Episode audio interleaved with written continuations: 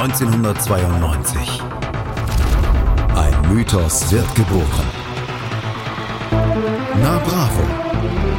Der offizielle Bravo Hits Podcast auf meinmusikpodcast.de. Viel Spaß auf der Reise mit Jenny Wu und Andreas Thies.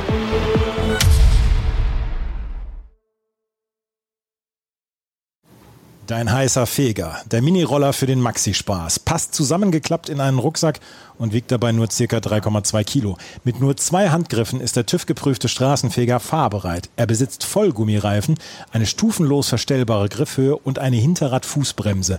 Wenn du uns jetzt eine neue Girl-Abonnentin nennst, bekommst du als Dankeschön mit einer Zuzahlung von nur 39 Mark diesen Trendflitzer. Herzlich willkommen zu Na Bravo, dem Hochamt der Popkultur, wie ich es letzte Woche schon genannt habe. Hallo Jenny. Hallo Andreas. Jenny, bist du mal mit so einem Roller gefahren?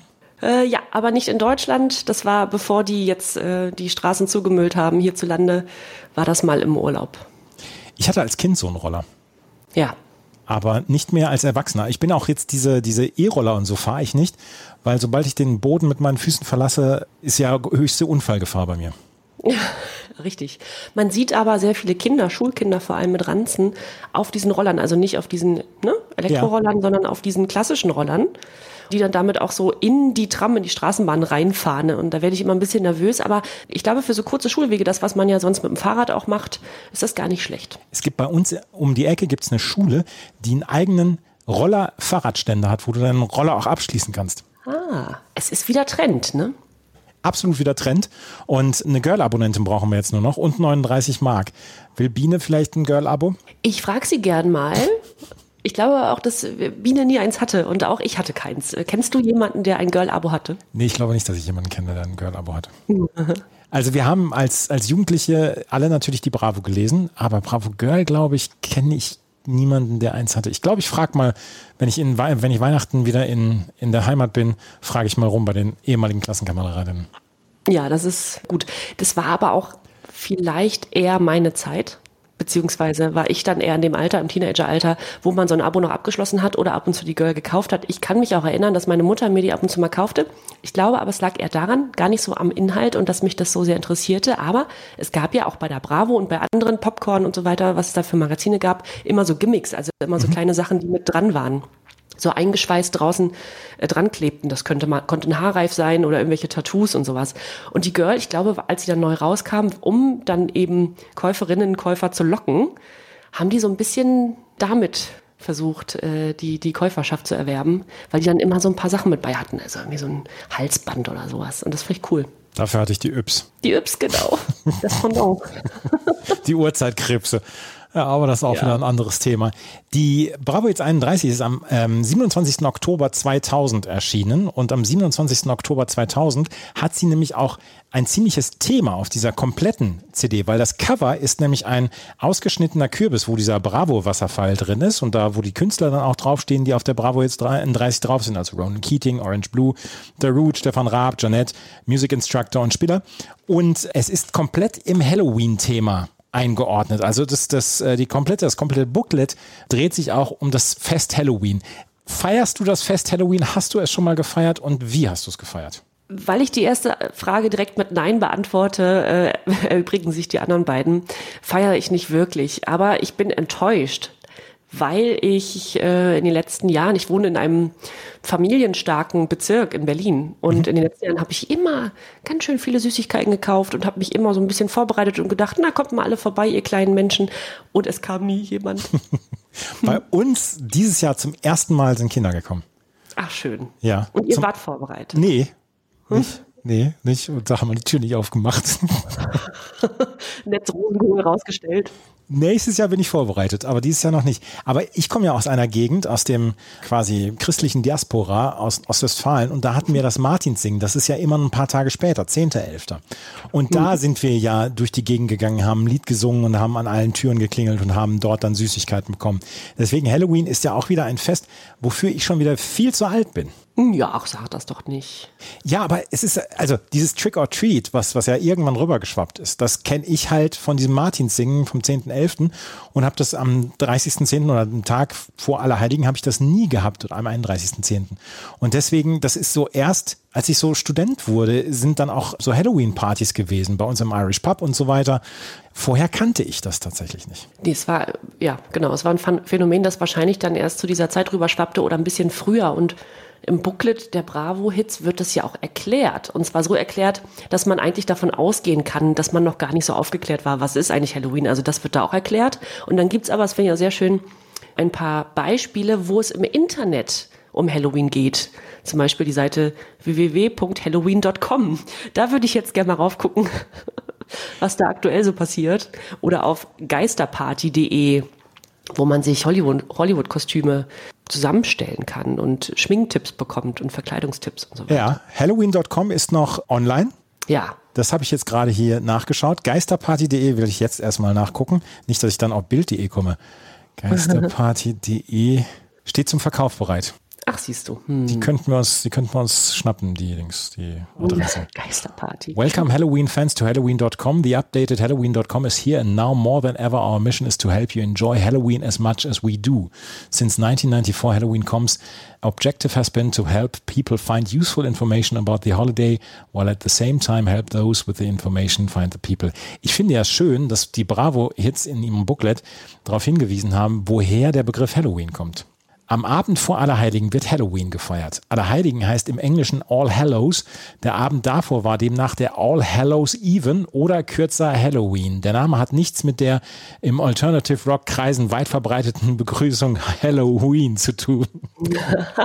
es war vielmehr ein Fest der keltischen Druiden, die schon vor 2500 Jahren in der Nacht vom 31. Oktober zum 1. November ihren Jahreswechsel feierten. Das also zum Thema Halloween. Wir können hier auch ein für alle mal klären, und das darf sich bitte jeder nochmal aufschreiben, dass Halloween nicht mit E wie das wie die Begrüßung Hello geschrieben wird. Das liest man leider viel zu häufig.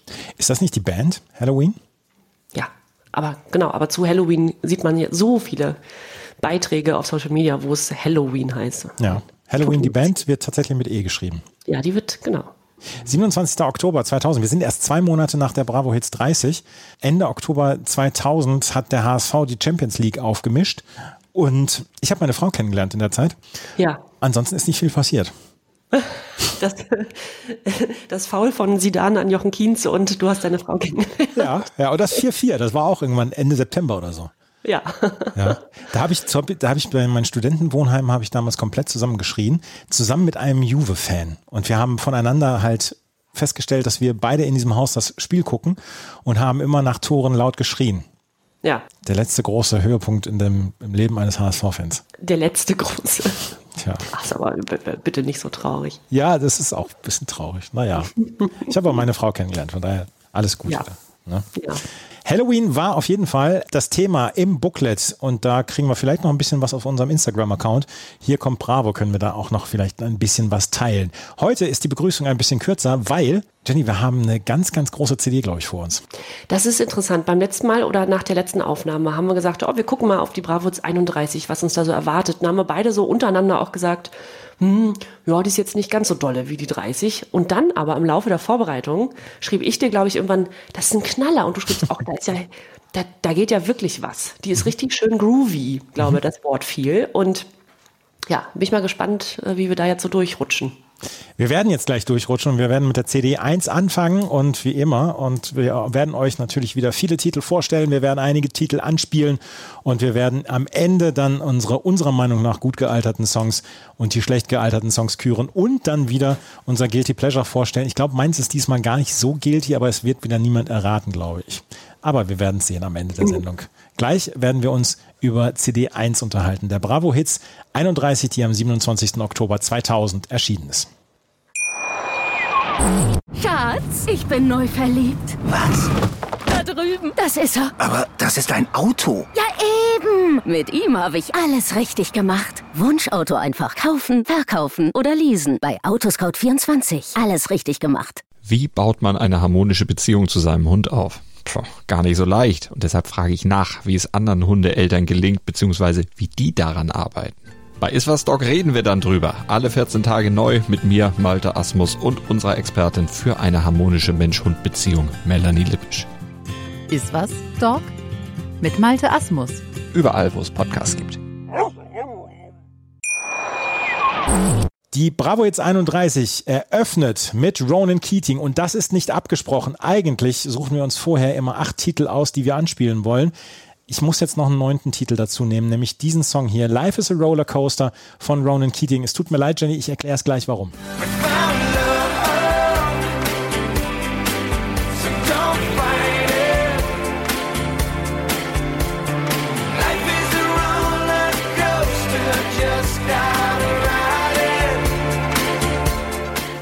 Life is a Roller Coaster von Ronan Keating. Eigentlich wollte ich es nicht drin haben, aber ich habe gedacht, nee, das muss ich jetzt drin haben, weil mir eine Info aufgefallen ist in diesem Song oder als ich das recherchiert habe, die ich sehr interessant fand. Ich habe, als ich den Song das erste Mal jetzt wieder gehört habe, als ich die CD ein, aufgelegt habe, habe ich gedacht, Mensch, das, das könnte auch ein Song von den New Radicals gewesen sein. Here You Get What You Give. Wir haben den Song mhm. ja auch mhm. schon vor ein paar Folgen ähm, besprochen. Und dann habe ich festgestellt und recherchiert, dass dieser Song eigentlich äh, geschrieben und produziert war von New Radicals Sänger Greg Alexander, der diesen Song eigentlich für die zweite Platte von äh, den New Radicals vorbereitet hatte. Und dann hat sich die Band ja getrennt nach dem Erfolg, nach diesem Riesenerfolg. Und dann hat er den Song weitergegeben und Ronan Keating war der äh, Profiteur davon. Ach so. Und deswegen wollte ich diesen Song nochmal vorstellen. Und dir ist nur aufgefallen, dass der klingt, als hätte er auch von den New Radicals sein genau, können. Genau, genau. Und dann habe ich, dann habe ich in der Vorbereitung, ich, ich suche such ja jeden Titel danach raus, um da ein bisschen was zu, zu erzählen. Und dann habe ich das, diese, diesen Fun Fact gehabt und habe gedacht, nee, das musst du jetzt vorstellen. Auch wenn Jenny nicht vorher weiß, dass es hier neun Songs auf dieser CD gibt, die wir äh, anspielen werden, das musste ich anspielen. Du, das ist nicht schlimm, aber du bist ein Fuchs. Ein Fuchs? Life is Roller Coaster am 10. Juli 2000 ist es veröffentlicht worden als Enhanced CD-Single, also mit, äh, mit Video mit Videozugriff, äh, beziehungsweise dass da noch Inhalte drauf waren, die man zum Beispiel über dem Internet ausspielen kann, beziehungsweise über den, äh, über den PC, als normale CD-Single und als eine Kassettensingle. Und ähm, es war eigentlich 100.000 äh, Kopien waren davon verkauft und eigentlich hat es schon eine goldene Schallplatte gehabt. Aber dann hat sich die Behörde, die diese goldenen Schallplatten und Platin-Schallplatten in Großbritannien ausgibt, hat dann gesagt, nee, nee, nee, nee, nee, die CDs, die als Enhanced CD-Singles verkauft worden sind, gehören nicht dazu zu den verkauften CDs. Das war damals noch so, so ein Gesetz, wenn du etwas ähm, noch mehr Inhalt haben willst auf dieser CD und die dazugehören soll zu den verkauften CDs, dann muss das entweder nochmal eine andere Version des Stücks sein oder, oder irgendwas anderes sein. Auf jeden Fall nicht in irgendeiner Weise Videoinhalte oder sonst irgendwas, was man auf einer CD-ROM zum Beispiel drauf hat. Und nach diesem Song hier ist dieses Gesetz geändert worden und danach konnten die Künstler und Künstlerinnen dann walten und schalten, wie sie wollten und haben dann mehr Inhalte draufbringen können. Das war aber nicht der erste Fall, oder? Von Ronan Keating, dass das so war das war der erste Fall, dass er so eine Enhanced CD-Single hatte, also, also eine erweiterte ja. CD-Single hatte und die dann äh, so viele Platten verkauft hat. Und daraufhin musste das Gesetz dann geändert werden, beziehungsweise die Kriterien, nach denen goldene Platin-Schallplatten und so verkauft werden. Ja.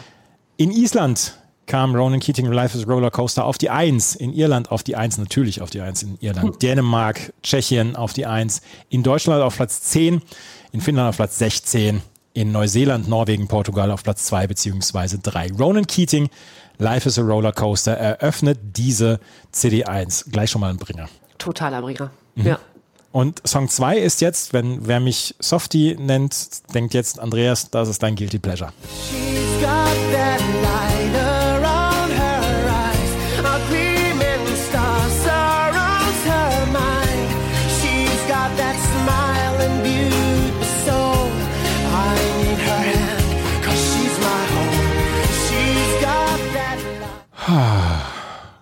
Geht es dir auch noch so, dass wenn du den Titel hörst, ich habe ihn jetzt seit Jahren das erste Mal wieder gehört, hm? dass ich den kompletten, also fast den kompletten Text noch mitsingen kann? Ja, ich kann es auch ganz gut mitsingen. Bei mir hat es allerdings einen anderen Grund. Nicht, weil ich diesen Song so über, über die Maßen toll fand, weil, sondern weil, ich habe ja schon mal von meiner WG erzählt, von meiner äh, Studenten-WG, in der ich war. Wir waren zu viert. Eine, die so auf, auf Goth und, und so stand, ein Metal-Typ, eine, die immer Radio gehört hat und ich ich so mit meinem Indie-Kram plus pur. Jedenfalls hat die immer nur Radio hört und Musik von ABBA bis Supper und nicht so wirklich identifizierbaren Musikgeschmack hatte, die hat sich die Single geholt hier von Orange Blue, She's Got That Light. Wochenlang hat sie den Rest der WG mit diesem Song penetriert. Deswegen kann ich den, kann ich den halt auch noch fast auswendig. Orange Blue, She's Got That Light. Volkan Baida und Vince Barth waren die beiden Protagonisten dieser Band. Volkan Baida, der später dann auch noch dadurch Schlagzeilen gemacht hat, dass er mal ein paar Jahre mit Desiree Nosbusch zusammen war.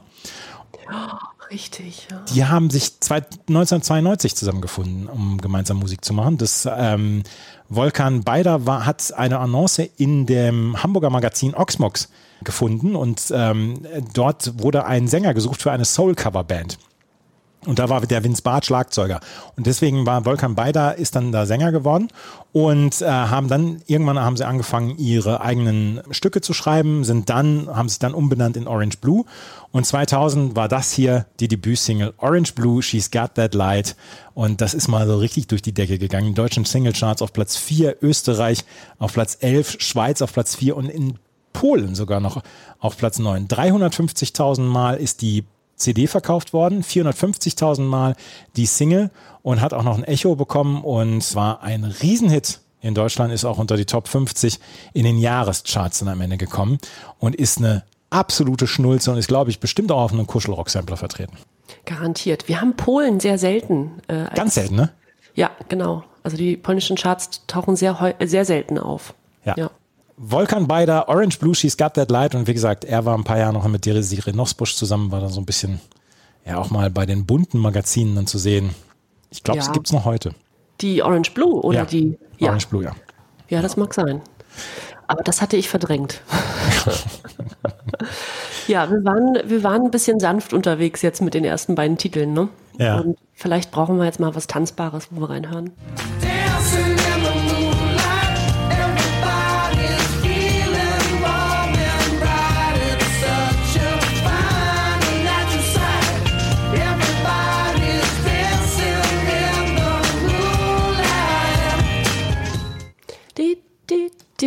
Die Toploader, ein fantastischer Name übrigens, Ja. ist eine britische Rockband, die aus fünf Mitgliedern besteht und diesen Song hier gecovert hat. Der Originaltitel von Dancing in the Moonlight ist aus dem Jahre 1970 und stammt von Sherman Kelly, der ihn auch schrieb. Und erfolgreich war er damit erst einmal nicht, aber zwei Jahre später hat seine Band namens King Harvest das Lied nochmal neu mit ihm zusammen interpretiert und dann kam damit äh, dann in die US-amerikanischen Billboard-Charts auf Platz 17. Ja, und 28 Jahre später haben sich Toploader das Lied nochmal vorgenommen und damit den größten Erfolg ihrer Karriere erzielt. Die Single erhielt dreifach Platin in ihrer Heimat Großbritannien, dazu Platz 7 in den Charts, Gold in Australien, ebenfalls Platz 7 in Spanien und Irland. In Deutschland landet Dancing in the Moonlight auf Platz 15. Infolge dieses Erfolgs waren Toploader auch für vier Brit Awards nominiert. Das sind die größten, es ist die höchste Award-Auszeichnung in Großbritannien. Unter anderem als beste britische Band und für die beste Single des Jahres. Haben keinen dieser vier Awards gewonnen, aber waren für vier nominiert. Ja. Es war für Toploader die dritte Single-Veröffentlichung von insgesamt nur sieben, die in den Charts verzeichnet waren. Sie würden hierzulande als ja, One-Hit-Wonder gelten, man würde sie so bezeichnen, aber tatsächlich hatten sie mit all diesen sieben Singles veritable Charterfolge in Großbritannien und Australien, aber eben nicht überall. Und dieser, dieser ganz große Erfolg blieb danach auch wieder ein bisschen aus. Im Juli 2000, also im selben Jahr, in dem wir uns bewegen, traten sie zusammen mit Bon Jovi im alten Wembley Stadion in London auf und damit sind sie die letzte englische Band, die an diesem legendären Ort gespielt haben. Das ist, glaube ich, etwas für die Bücher und werden dann da, glaube ich, immer noch mal zitiert. Sie sind die Didi Hamanns der Rockmusik. Exakt das, ja, wenn man das so, so, ja, das ist natürlich das Erste, was einem einfällt, genau. ja, ab 2002 hörte man nicht mehr so viel von den Alternative Rockern. Das hing aber auch damit zusammen, dass Bands wie Coldplay oder Muse äh, so ein bisschen an die Oberfläche kamen und schlichtweg erfolgreicher waren.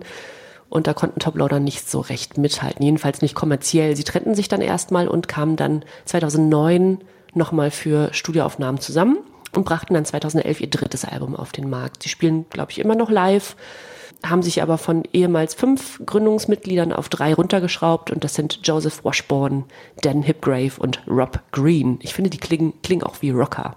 Ja, ja, absolut. Ich finde ja, gerade gerade zu Anfang der Nullerjahre war ja eine ganz, ganz interessante Zeit in der britischen Rockmusik. Da kam der Coldplay zum Beispiel auf mit ihrem ersten Album, das ich heute, bis, bis heute verteidige übrigens, dieses Ja. erste Album von, von Coldplay. Embrace war damals dabei, Athlete und Star Sailor und so weiter. Und das war, vielleicht waren sie so ein ganz kleines bisschen die Vorreiter und sind dann sehr schnell geschluckt worden von den anderen. Travis auch mit dabei. Ja, genau. Naja, und man muss dann auch am Ball bleiben, ne? Also auch diese Ja. ganz großen, man muss dann irgendwie live spielen und immer dranbleiben und da waren andere vielleicht etwas fleißiger.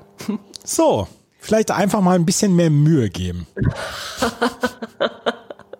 Titel 4 sind auch Rocker, oder?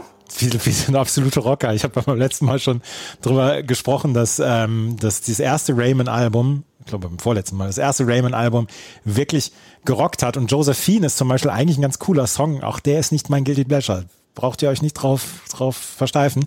Raymond Josephine hatte er für seine Frau geschrieben, seine Frau äh, rumänischer Herkunft. Und er hat dann mal gesagt, dass er äh, sich als erstes in die Stimme von ähm, seiner Frau verliebt hat. Die war nämlich so ein bisschen was wie Managerin für die Band und er kannte sie nur per Telefon. Und jedes Mal, wenn sie miteinander te- telefoniert hatten, fand er sie toll und fand die Stimme schon toll. Und äh, sie sind auch seitdem ein Paar, haben ein, ein Kind. Zu die, diese, diese Fun Facts habe ich, weißt du, wo ich die gefunden habe?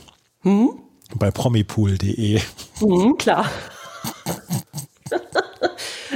Du hast aber früher die Girl nicht gelesen. ne? Nee, mein, mein, mein Browserverlauf ist so derbe im Eimer.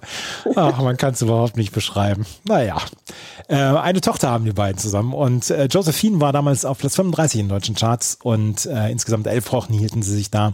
War die zweite Single nach Supergirl.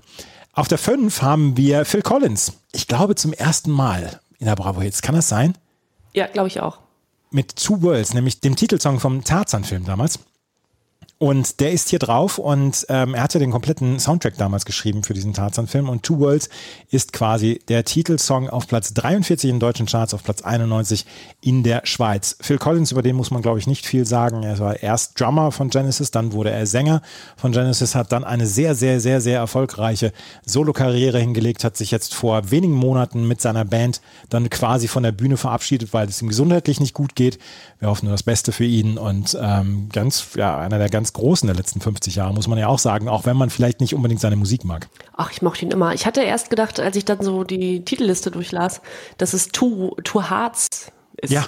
Was ja viel früher rauskam. Aber Ja, ja. ich dachte mir, Phil Collins Two Hearts und das ist einer meiner Lieblingssongs. Das ist ein schöner Song, ja. Ja, der geht gut ab. Da kann man dann auch mal die Schuhe wegschleudern und äh, barfuß auf die Tanzfläche. Absolut. Bei der 6 muss man sich hinknien und auf dem Boden knien und dann immer mit den flachen Händen auf den Boden schlagen. Das ist nämlich dieser Song hier.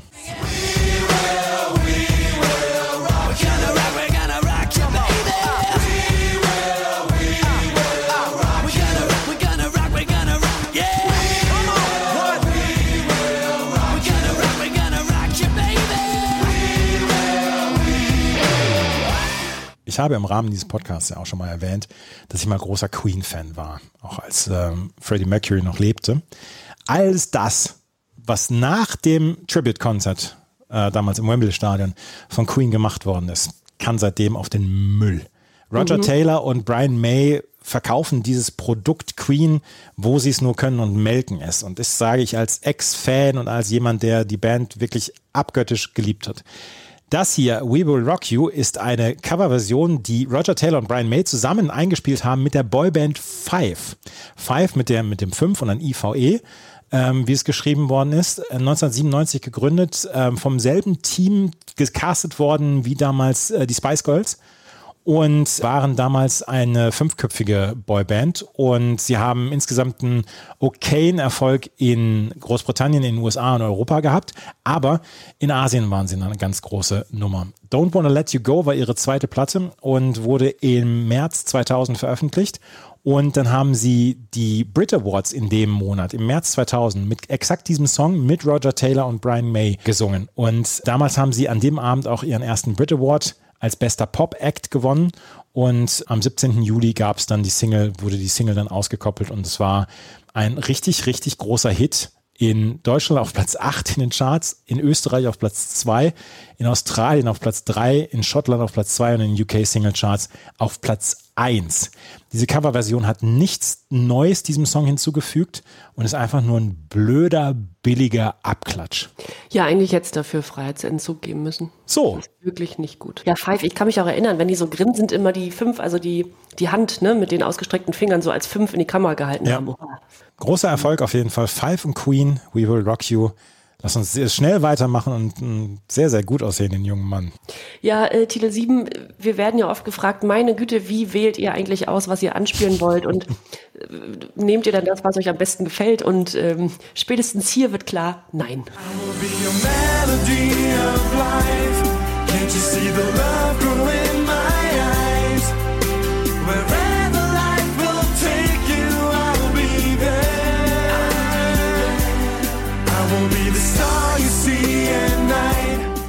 Das ist Sebastian Deile mit Melody of Life. Sehr schöner Titel. Sebastian Deile kennen die einen oder anderen vielleicht noch, ist Schauspieler und Moderator. Und, das kann man schon mal dazu sagen, hat nur einen sehr kurzen Abstecher als Sänger unternommen.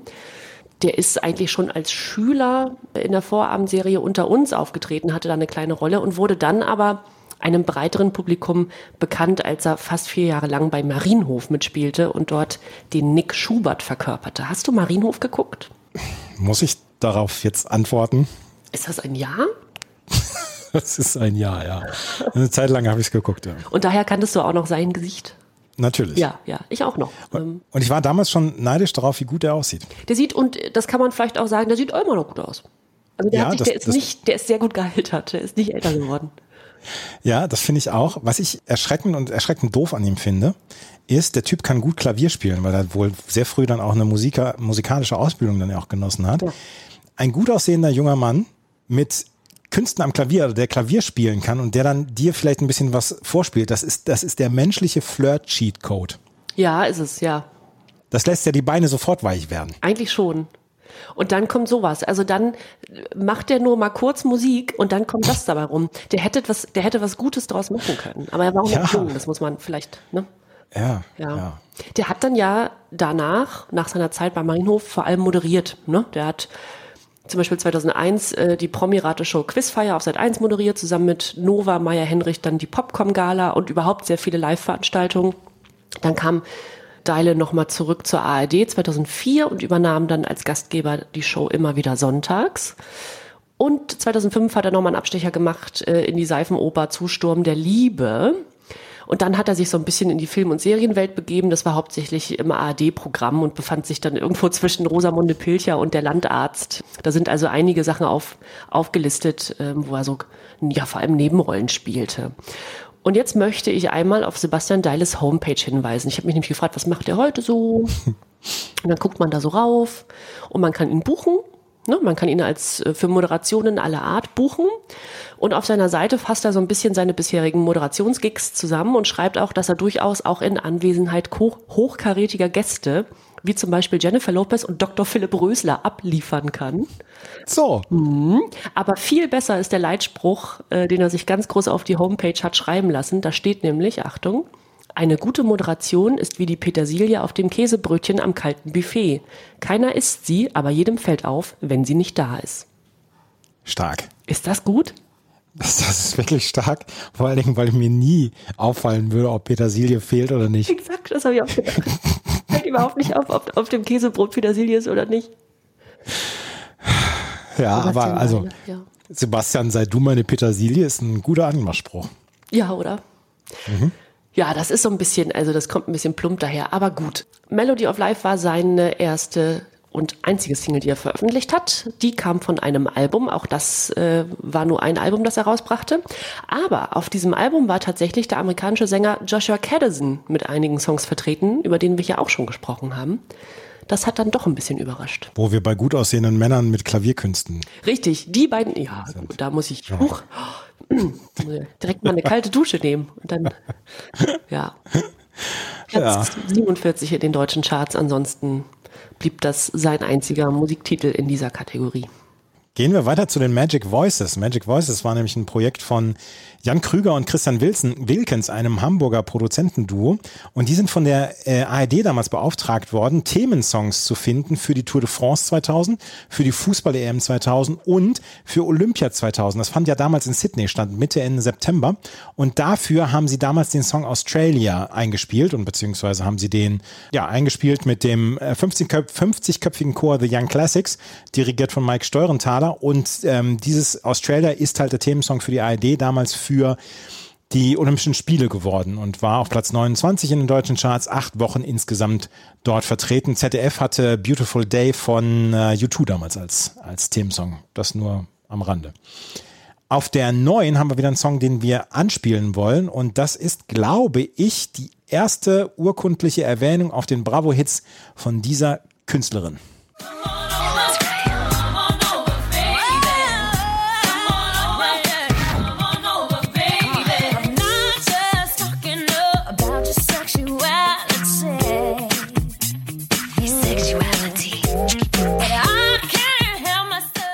Hüftschmerzen vom Popo wackeln habe ich da schon wieder. Hm, ja, da ist der Stuhl zur Seite gerutscht, ne? Ja. Christina Aguilera ist, glaube ich, wirklich das erste Mal vertreten, oder? Ich glaube auch, ja. Ich bin mir Ja. manchmal, manchmal sind wir uns nicht sicher, ne, weil es dann doch so Nee. viel ist. Aber ich glaube auch. Hm? Wir sind jetzt bei Bravo Hits 31. Wir haben diese ganzen Songs nebenher dann noch gehabt, hier die, die CDs, die The Best of und so weiter. Wir sind bei äh, 40 Ausgaben jetzt, glaube ich, und da jeweils 40 Songs. Ja. Wir sind bei irgendwas bei 1500 Songs jetzt und äh, wir sind nicht immer sicher, ob wir den Künstler oder Künstlerin schon mal hatten. Naja. Das passiert, ja. Christina Maria Aguilera, 18 1980 in New York City zur Welt gekommen. Amerikanische Sängerin, die bis heute ein Begriff ist. Äh, fünf Grammys hat sie in ihrer Karriere geholt, vier Brit Awards, 27 Billboard Music Awards.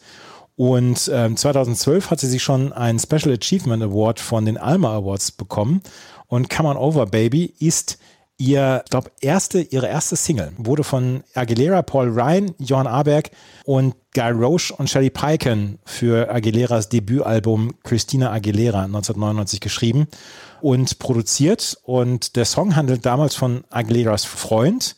Und er wurde damals als vierte Single aus diesem Album im Sommer 2000 veröffentlicht.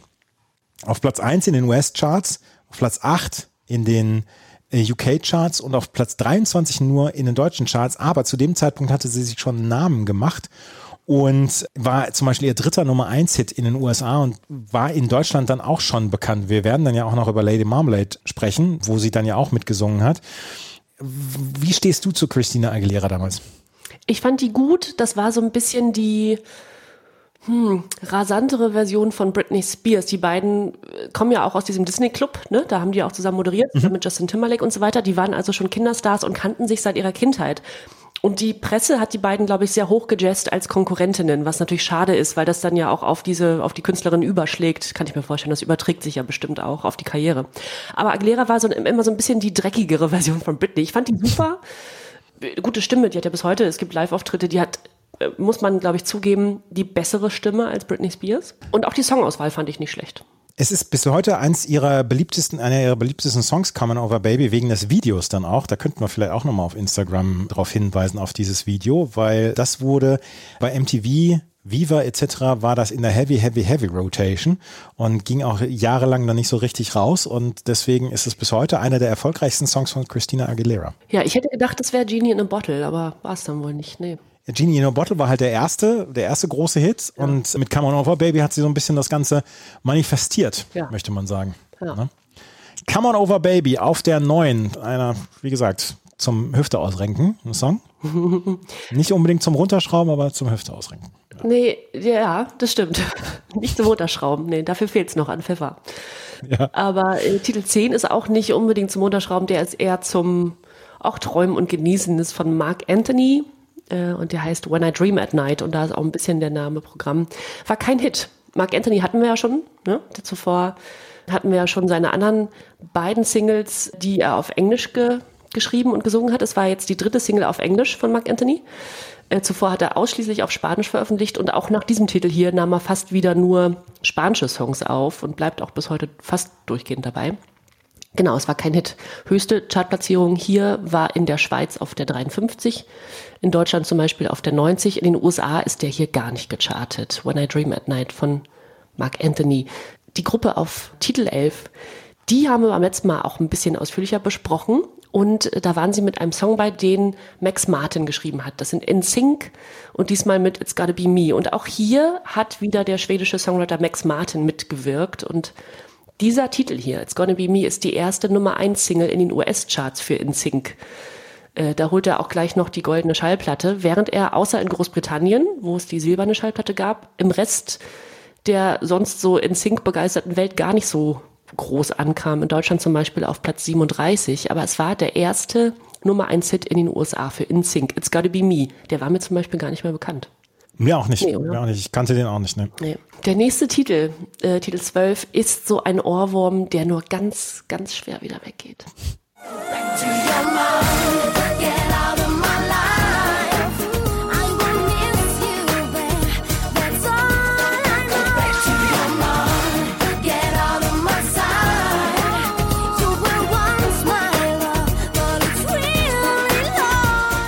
Muss sich hinter Christina Aguilera keinen Millimeter verstecken. Überhaupt nicht. Janette, eine Multikünstlerin. Janette ist äh, hier unter dem Namen Janette vertreten mit Go Back, ihrem ersten Titel, Go Back to Your Mom. Und Janette ist Janette Biedermann. Und bevor wir über Janette Biedermann sprechen, muss ich hier etwas von hitparade.ch zitieren. Und zwar hat Matthias diesem Titel sechs Sterne von sechs gegeben. Und es gab über die Jahre an Janette immer so ein bisschen Kritik, ach, die nervt und die ist omnipräsent. Sie hat ja dann auch in vielen Fernsehserien mitgespielt und so weiter. Und ihre Musik wurde dann ja auch rockiger und das nahm man ihr auch, oder viele nahmen ihr das nicht so richtig ab. Und da hagelt es Kritik. Aber Matthias schreibt, ich finde es wirklich nicht in Ordnung, wie hier manche über Janet Biedermann reden. Dass sie sich mittlerweile zu einem Multitalent entwickelt hat, wissen wir alle. In Klammern, singen, großartig, Schauspielern, ausgezeichnet, moderieren, beliebt, Songwriting, erfolgreich, designen, hammermäßig, bewerten, in Klammern Juroren bei Star Search, mit Herz und mit Ohren.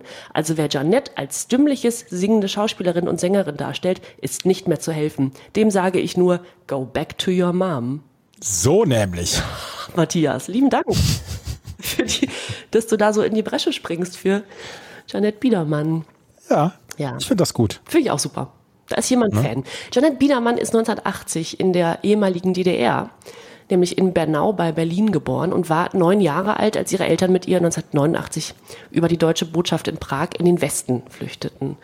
Und dann folgt in ihrer Biografie der schöne Satz, nach der mittleren Reife begann sie eine Friseurlehre bei Udo Walz, die sie abbrach, nachdem sie bei einem Casting zur Bild-Schlagerkönigin 1998 gewählt worden war. Im darauffolgenden Jahr nahm sie an der deutschen Vorentscheid zum Eurovision Song Contest teil und belegte mit dem Lied Das tut unheimlich weh Platz 4. Ich finde das mit der Bildschlagerkönigin und mit dem mit der Lehre bei Udo Walz finde ich super. Wie super, ja. Das sind zwei Sachen, die man, ja, die so in so einer Biografie dann mal vorkommen, nicht wahr? Und dann folgt eine sehr ansehnliche Fernseh- und Musikkarriere. Von 1999 bis heute spielt sie in mehreren TV-Serien und Fernsehfilmen mit und sogar am Theater übernimmt sie Rollen. Den großen Durchbruch im TV hatte sie in ihrer ersten, in ihren ersten fünf Jahren als Schauspielerin in der Serie Gute Zeiten, schlechte Zeiten. Sie war damals 19 Jahre alt, als sie die Rolle der Marie Balzer in GZSZ übernahm. Und auch hier wieder die Frage, hast du es geschaut? Nein, nein, nein, nein, das habe ich nicht geschaut. Ach so, ja, da war ich, äh, da hab ich mit meiner Mutter immer geguckt. Ja. Nee. GZS. Nee, ich, ich nur Marienhof. Ach so, da teilten sich die Lager. Parallel zur Schauspielkarriere begann Biedermann dann mit der Musik. Im November 2000 kam ihr erstes Album auf den Markt und von dem stammt dieser Titel hier, Go Back.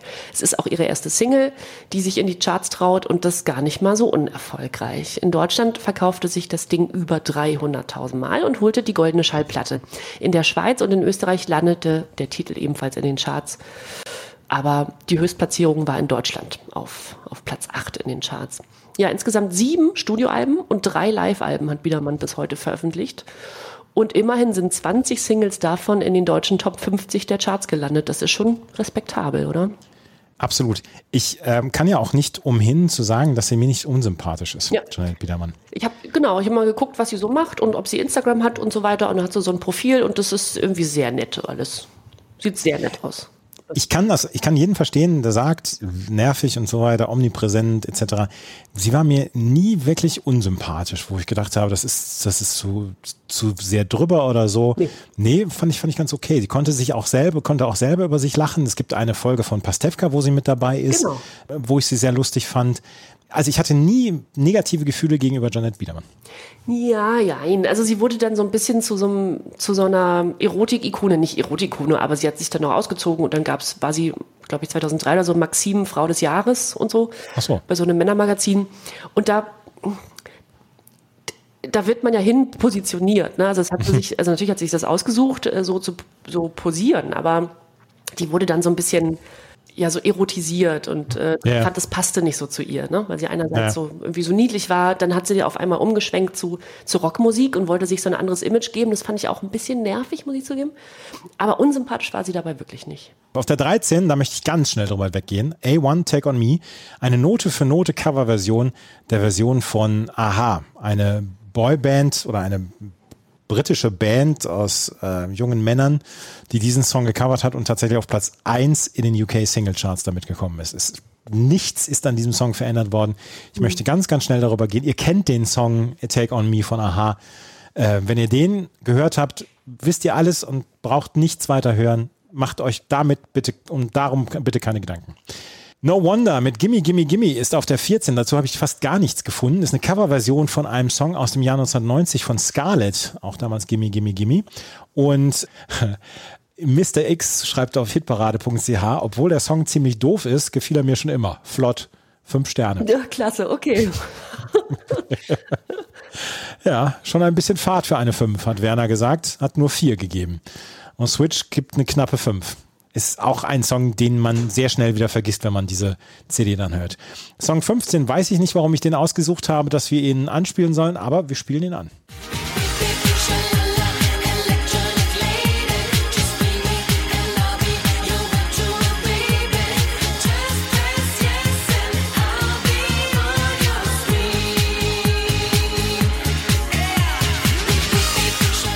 Furchtbar. Nee, überhaupt nicht. Findest du das gut? Gut ist also in Anführungszeichen, aber der ist nicht furchtbar. Findest du das so guilty pleasurehaft? Nein, brauchst du, kannst du den Stift wegnehmen? Nee. Das ist Mark. Mark, Mark heißt er, glaube ich, ne? Ja, Marc. Mark. Electronic Lady hat ein wunderbares Wikipedia-Bild. Wenn ihr unserem Instagram-Account folgt, hier kommt Bravo, werdet ihr den auch nochmal äh, sehen, diesen, dieses Wikipedia-Bild. Mark ist eigen, heißt eigentlich Markus Niksch, ist ein Österreicher, Komponist, Sänger, Musikproduzent, Songwriter und hat 1995 sein erstes Album rausgebracht, äh, Wanna Make Love to You. Und äh, Wikipedia schreibt, er spielte fast alle seine Instrumente selbst ein. Und dann hatte er 19, äh, 2000 mit Want to Make Her Happy äh, seinen ersten Hit, tatsächlich einen Hit, auf Platz 3 in den österreichischen Charts mit der goldenen Schallplatte, auf Platz 14 in den deutschen Charts. Ähm, 19 Wochen war der dort in den äh, deutschen Charts vertreten. Und das hier war die äh, Nachfolgesingle, Electronic Lady. Das habt ihr gerade gehört, auf Platz 32 in den deutschen Charts, auf Platz 5 in den österreichischen Charts. Nix studierte Komposition am Vorarlberger Landeskonservatorium bei Herbert Willi. Das sagt uns Wikipedia noch. Das ist so oft der Fall, ne? dass ganz viele Künstler, Künstlerinnen eine klassische Ja. Musikausbildung haben, also egal, ne? ob äh, Instrument spielen oder singen, und dann kommt so Pop-Quatsch bei raus. Ja, ja, das ist, ähm, das ist erstaunlich wirklich. Aber das ist so ein, das ist so ein, so ein Lied, wo du mit dem, mit dem Zeigefinger immer so auf und ab wippst. Ja, genau. Da, da, da, da, da, Electronic Lady. Ist nicht doof produziert. Findest du? Ist ohrwurmig produziert und das ist ja äh, schon mal gut. Naja, gut. Mark Electronic Lady auf der 15. Ähm, ich weiß nicht, warum ich es ausgesucht habe. Ja, ich habe notiert. So, Titel 16 spielen wir nicht an. Aber dazu kann ich kurz was erzählen. Das sind Dankner mit Will I Ever. Und hier gibt es zwei Fun Facts. Einmal ist das, ähm, sind es Tanja und ich glaube Paul Dankner. Sie sind ein Schweizer Geschwisterpaar. Und ich finde, das ist eine ziemlich coole Hausnummer. Vielleicht haben wir sie noch, vielleicht nicht. Falls wir sie hier nicht anspielen, werde ich sie auf Instagram bei Hier kommt Bravo anspielen. Ähm, und das Ding ist, und das hat mich überrascht, der zweite Fun Fact, von Stefan Raab produziert. Ernsthaft? Ja. Und richtig gut. Ist eine, ist eine Hausnummer, ist cool. Was du Stefan Raab ja nicht vorwerfen kannst, ist, dass er kein musikalisches Talent hat. Ja. Wir hören Stefan Raab nachher nochmal Ja, mit einer, mit einer Nummer, wo man denkt, der hat kein musikalisches Talent, aber er hat ja schon, hat ja schon Fable für Melodien, für Rhythmen etc. gehabt. Ja. Das, sonst hätte er nicht so viel Erfolg gehabt in seiner Karriere. Ja, der hat ja auch, also der war ja auch dem Jazz und Blues und so weiter und überhaupt ähm, ja so Musikrichtungen, denen man, die man ihm nicht zutrauen würde, angetan und da oder zugetan und das hört man ja auch. Ne? Schlug sich ja sehr um in seinen Produktionen dann. Ich habe Ja. keinen Chart-Eintrag hierzu gefunden. Ich bin aber drüber gestolpert, dass zu der Single oft das Erscheinungsjahr 2005 angegeben wird und nicht 2000, was aber damit zusammenhängt, dass der DJ Jamie Lewis diesen Track nochmal geremixed hat 2005 und der war dann ganz populär auf diesen Ibiza Chill Out und Café Del Mar Compilations und so weiter. Ne? Also diese, diese ganzen Balearic Dance House und so Geschichten. Und da war der 2005 dann nochmal populär und wurde dort in den Clubs gespielt. Ich habe eine Chartsposition gefunden. Hast du? In der Schweiz auf Platz 40. Ach, immerhin, ja. Ach, guck an. Das ist interessant, dass Stefan Raab als Produzent quasi in der Schweiz einen Charterfolg hatte und damit aber nicht in Deutschland erfolgreich war. Tja. Ja, interessant. Titel 17 ähm, sind Mary Mary mit I Sings. Das sind Erika und Tina Campbell, die zwei Schwestern aus Kalifornien. Wir hatten sie schon mit ihrer sehr erfolgreichen Single, mit ihrem Debütsong Shackles. War das dein Guilty Pleasure oder war das... Nee, das war nicht mein Guilty Pleasure, aber es hat viel Liebe erfahren in der Ja. Aufnahme. Ich kann mich erinnern, dass du da hm, von angetan warst. Und das ist ihre zweite Single hier, I Sings heißt sie. Und die ist nicht mehr ganz so oben mit dabei. Am höchsten landet der Titel in Großbritannien und zwar dort auf der 32. Titel 18 ah, ist wieder einer dieser Ohr- Ohrwürmer, die uns hier so begleiten und auch den werden wir wahrscheinlich so schnell nicht los. Das ist die Australierin Vanessa Amorosi mit Absolutely Everybody.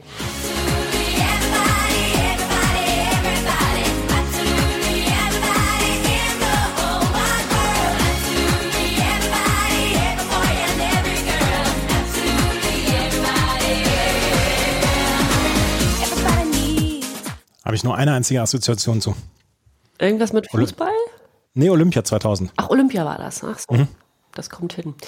Vanessa Amorosi ist 19 Jahre alt, als dieser Titel äh, ein ja, weltweiter Charterfolg wird. Sie ist Australierin und kommt aus Melbourne, wo sie eigentlich schon in die Musik reingeboren wurde. Ihre Eltern sind beide professionelle Sänger und als kleines Kind schon bekam sie Unterricht in Jazz und Ballett, Tanz. Ab zwölf hatte sie ihre ersten Gesangsauftritte und die hatte sie vor allem in Einkaufszentren in Melbourne und auf Stadtteilfesten. Und dann wurde sie entdeckt, äh, als sie in einem russischen Restaurant sang. Äh, ja, darauf unterschrieb sie, daraufhin unterschrieb sie mit 16 ihren ersten Plattenvertrag. Diese Single hier startet direkt, nee, ihre erste Single, die sie 1999 veröffentlicht, startet mit Platz 13 in Australien und äh, mit einer goldenen Schallplatte auch in Australien. In Deutschland ist die Single gechartet, auch, also auch hierzulande gechartet auf Platz 73, aber den richtigen Durchbruch schaffte sie dann mit, äh, mit ihrer zweiten Single Absolutely Everybody hier. Und dafür gab es dann vierfach Platin in Australien, Gold in Deutschland und äh, Platz 5 in den deutschen Charts. In Österreich Platz 3 sogar, in Großbritannien Platz 7, in Belgien und Neuseeland auf Platz 10. Also das war dann wirklich der ganz, ganz große Durchbruch und bleibt auch bis heute ihr erfolgreichstes Single weltweit. Dazu muss man aber sagen, dass sie in Australien bis 2011 noch einigermaßen stabil in den Charts vertreten war. Das ist ja oft so, dass man dann also woanders vielleicht nicht mehr so viel von Künstler, Künstlerin hört, aber im Heimatland dann ja weiterhin Musik macht und ja. Sie hat aber ab 2011 dann eine musikalische Auszeit genommen und ist seit 2019 wieder dabei, Musik zu veröffentlichen. Das ist aber auch kommerziell nicht mehr so erfolgreich, also auch in Australien nicht. Ich war mal auf ihrem Instagram-Kanal und da kann man so ein paar aktuelle Unplugged-Videos und Aufnahmen von ihr sehen und hören. Und ich finde, das lohnt sich. Die hat eine tolle Stimme und auch eine angenehme Erscheinung und so weiter. Die kann, die kann was. Apropos Australien, ich habe gerade erst gelesen, dass Neighbors wieder zurückkommt und dass die letzte Folge, die noch mit Kylie Minogue und Jason Donovan dann aufgenommen worden ist, dann doch nicht die letzte war. So, galt die als die letzte? Das galt, die galt als letzte und jetzt haben sich die Macher überlegt, na, wir machen doch weiter.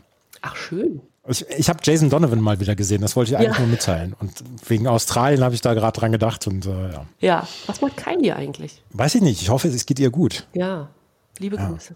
Vanessa Amorosi, Absolutely Everybody auf der 18. Auf der 19 haben wir Cisco.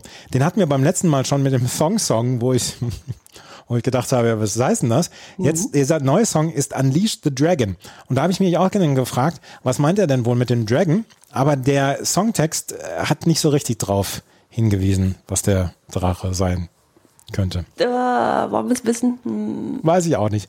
Er war bei Drew Hill dann ja auch noch mit dabei und Cisco hatte mit äh, Unleash the Dragon einen semi-erfolgreichen Hit in Australien auf Platz 18, in UK-Charts war es auf Platz 6, war aber nicht so erfolgreich wie der Thong Song, der deutlich äh, erfolgreicher war. Der vorletzte Song auf der CD ist Maya, das haben, glaube ich, haben wir letztes Mal schon auch über sie gesprochen. Case of the X, manchmal wird er auch als What You Gonna Do benannt, dieser, dieser Titel. Case of the X ist äh, der, ein Song von Maya, die dann ja auch bei Lady Marmalade dabei war und die wir beim letzten Mal auch ziemlich abgefeiert haben, ne? Ja, also ich immerhin. Du Ja. auch, du ja. Auf jeden Fall hat dieser Song dann auch nochmal richtig gute Chartsplatzierungen gehabt. War zum Beispiel in den UK Hip-Hop Charts auf Platz 1, in den UK Dance Charts auf Platz 2 und in den UK Single Charts auf Platz 3. In Deutschland war er auf Platz 39 und war dann auch nochmal ein richtig guter Erfolg dann ähm, für Maya. Und der, die CD1 wird abgeschlossen mit einem Hit-Medley. Und nein, das ist nicht von Pur und auch nicht von Wolle Petri, sondern in diesem Fall von Ayman. Ayman Hit-Medley. Ayman, als Ayman Tukabri geboren, ähm, deutscher Sänger tunesischer Abstammung und hat in Berlin ist er aufgewachsen und hatte seinen ersten Hit mit damals Mein Stern. Auch ein fieser Ohrwurm. Den haben wir, glaube ich, bei der The Hits, bei der Best of 2000. Das kann sein, ja, das kann sein. Und der wurde dann später ja auch nochmal von DJ Ötzi gecovert, glaube ich, oder? Oh Gott. Ja, ja, ich glaube. Nein. Auf jeden Fall, hier hat er ein Hit- Hit-Medley drauf und da sind äh, diverse Songs von, seiner erst, von seinem ersten Jahr drauf und damit sollte dann das Album auch promotet werden, weil das Album wird auch im Booklet nochmal promotet und das war vielleicht so eine wirklich so eine Promotion-Aktion hier vom Bauer Verlag, Schrägstrich von den Bravo-Hits, um die Eimann-CD dann anzupreisen. Das ist die CD 1 gewesen. Die hat mir sehr viel Spaß gemacht. Mir auch, äh, mir auch. Und vielleicht will ich noch mal vor- jetzt schon vorweg schicken, die CD2 hat mir noch mehr Spaß gemacht. Ich kann verstehen, warum du das sagst. Ich möchte aber nur einmal kurz vorweg sagen, auf CD 1 ist mein Guilty Pleasure drauf. Diesen Aha. Tipp gebe ich dir schon mal. Notiert. Okay. Gleich werden wir über die CD 2 sprechen, hier bei Na Bravo, dem offiziellen Bravo Hits Podcast. Und folgt unbedingt, während ihr jetzt die Werbung hört. Hier kommt Bravo, unserem Instagram-Account. Schatz, ich bin neu verliebt. Was? Da drüben. Das ist er. Aber das ist ein Auto. Ja, eben. Mit ihm habe ich alles richtig gemacht. Wunschauto einfach kaufen, verkaufen oder leasen. Bei Autoscout24. Alles richtig gemacht. CD 2 eröffnet mit Craig David, Seven Days. Eigentlich ist es ja dein Teil, ihn vorzustellen, weil du den so toll findest. Nee, möchte ich gar nicht. Ja, wir, ähm, ja. Seven Days, wir hatten ihn schon vorgestellt jetzt zweimal. Er war einmal bei Artful Dodger mit dabei als, als Genau. gefeaturter Sänger, dann einmal mit seiner ersten Single und jetzt nochmal mit Seven Days und das war vielleicht sein größter Hit. Auf jeden Fall in den UK Singles Charts auf Platz 1, in Irland auf Platz 3, in Deutschland auf Platz 22, in Island auf Platz 14, also auch er ist erfolgreich gewesen, hat ähm, eine goldene Schallplatte bekommen, war die 17. bestverkaufte Single 2000 in Großbritannien nominiert für einen Brit Award für die beste Single, hat aber links gegenüber Robbie Williams verloren, der damals mit Rock DJ den Brit Award bekommen hat und ähm, war auch dann 2003 nochmal nominiert für einen Grammy Award für die Best Male Pop Vocal Performance. Hat allerdings den Titel auch nicht geholt, aber trotzdem Craig David, äh, Seven Days war ein Riesenhit. Ein Riesenhit war allerdings auch ähm, Song 2 und das ist der erste Song, was hier häufiger auf dieser CD 2 vorkommt, wo man denkt, man kennt den Song nicht und wenn man ihn dann hört, dann denkt man, ah, das ist der Song. Das ist nämlich dieser Song hier.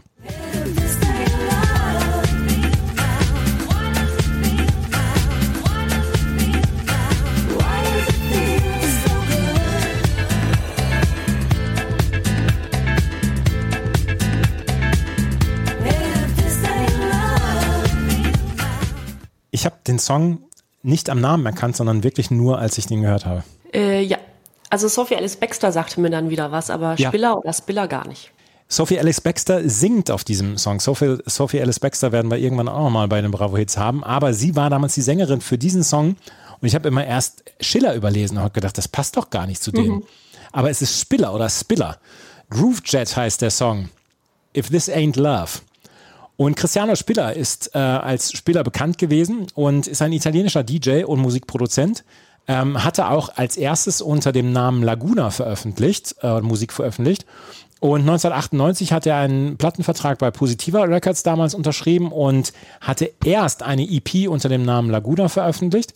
Und dann gab es ähm, die Singles Batucada und Positive, die beide 1998 erschienen sind, unter dem Namen Spiller. Und dann mit dieser Single, mit Groove Jet, If This Ain't Love, mit dem deutschen DJ Boris Lugosch und mit der bis dato dann noch unbekannten Sophie Alice Baxter hat er diesen riesen Hit gehabt. Auf Platz 14 in den deutschen Charts, auf Platz 1 in UK-Charts, in den italienischen Charts auf Platz 1, in Österreich Platz 16, in, Sch- in der Schweiz auf Platz 5.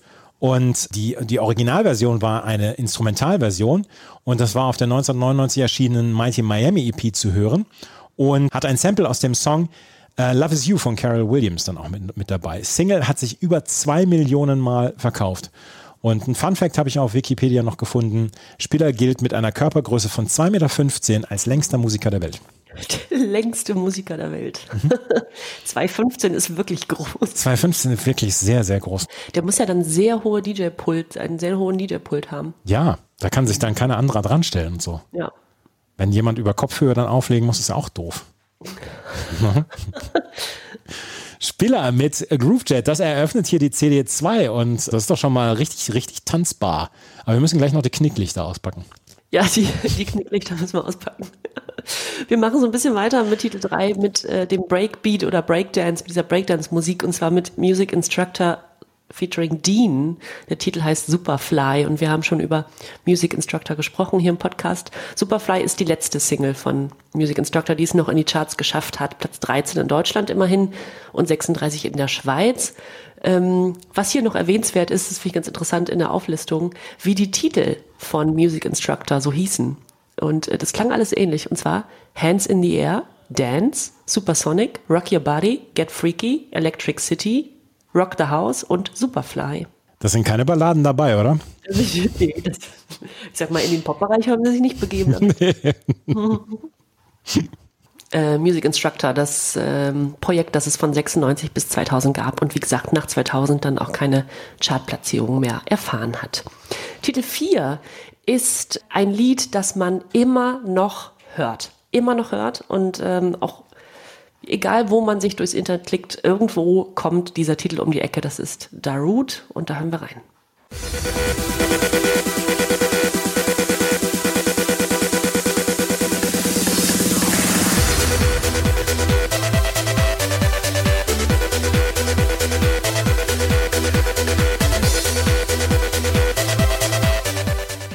Hier jetzt die Knicklichter oder wann? Auch, ja. Unter anderem die Knicklichter, ja, ja. Naja. Das Ähm, ist, ja, Entschuldigung, ich habe ich hab ja auch diese Songs recherchiert und dieser Wikipedia-Eintrag ist mit meinem Lieblings-Wikipedia-Eintrag. ja, wieso? Äh, so, wegen, wegen des äh, Viralgehens ja, nochmal? genau, ja, ja, ja. Ja, ja, ja. Das ist also Sandstorm von Darude. Und Darude ist Finne und heißt bürgerlich Wille Virtanen. Heißen eigentlich alle Finnen in diesem Unsinns-Podcast Wille? Hallo, hat man von ihm. Ja. Es, wir, haben, wir haben noch mehr finnischen Content, aber ich möchte mein, mein, mein Wissen über Finnland noch einmal gerade zum Besten geben. Ich weiß, dass es im Finnischen, in der finnischen Sprache 15 Fälle gibt und ähm, dass jedes, jeder Name auf der ersten Silbe betont wird. Ah, Das ist mein, das ist mein, genau mein finnisches Wissen. Wille Virtanen. Virtanen. Virtanen. Wille Virtanen. Schön. 15 Fälle? 15. Mhm. Keine Sprache, die man mal so an. Nee. Nee. Ja, im Alter von 20 Jahren lernt der damals noch äh, Hobby-DJ Darude, lernt er äh, den Musikproduzenten Jako Salovara, wird er dann ja wohl ausgesprochen, Salovara kennen. Und damals ist er noch Hobby-DJ, der, der Darude. Und diesem Jako, diesem Musikproduzenten, drückt er ein Demo-Tape in die Hand. Und auf diesem Tape war dieser Song hier, Sandstorm. Und der kam offenbar so gut an, dass Darude direkt einen Plattenvertrag abschloss. Und kurz danach wird der Song veröffentlicht und schlägt massivst in den internationalen Charts ein. Also wirklich massivst. Goldene Schallplatte in Deutschland und Platz 6. Doppelplatin und Platz 3 in Großbritannien. Platin und Platz 3 in Finnland.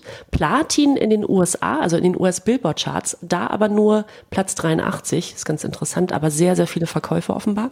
Platz 8 in der Schweiz und Platz 13 in Österreich. Ist ein Riesenhit. 42 Wochen war Sandstorm in den finnischen Charts, also fast 10 Monate.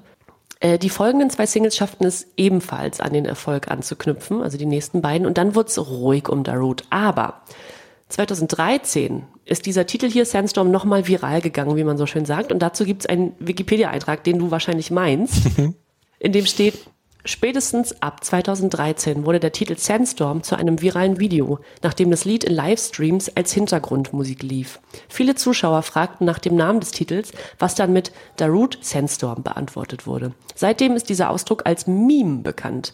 Als Aprilscherz 2015 zeigte YouTube bei jeder Suche nach Musik die Meldung, meinten sie Darude mit Sandstorm, unabhängig davon, ob es sich tatsächlich um diesen Titel handelt. Internetnutzer beantworteten, beantworten in den Kommentaren Fragen nach einem unbekannten Hintergrundlied in YouTube-Videos auch mit diesem Lied. Allein im Jahr 2014 wurde die Anzahl der Klicks des Videos mehr als verdoppelt. Also wegen dieses Gags vor allem von YouTube selber. Das finde ich großartig. Ja, sehr, sehr gut. Meinten Sie Darude mit Sandstorm? Schöner Aprilscherz, ja. Ja, Viel mehr gibt's zu Darude Sandstorm gar nicht zu sagen, außer sehr, sehr hartnäckig auch. äh, absolut hartnäckig. Also wirklich ganz, ganz famos hartnäckig. Auf der 5 haben wir Mauro Picotto mit Komodo. Äh, Mauro Picotto, italienischer DJ, Techno-DJ. Wir haben ganz viele italienische Techno-DJs und, und Leute gehabt, die im, im Techno-Dance-Trance-Bereich etc.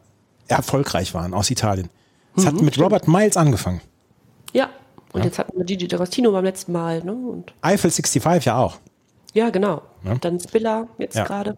Mauro Picotto mit Komodo und ähm, der war damals auf Platz 6 in den deutschen Charts. 17 Wochen hat sich dieser Song in den deutschen Charts gehalten. Vielleicht hören wir den ja im Laufe des Abends, im Laufe des Abends, Nachmittags, morgens, wann immer ihr den Podcast hört, dann nochmal. Auf der 6 ist ein Song, den spiele ich jetzt an und naja, hört mal selbst rein.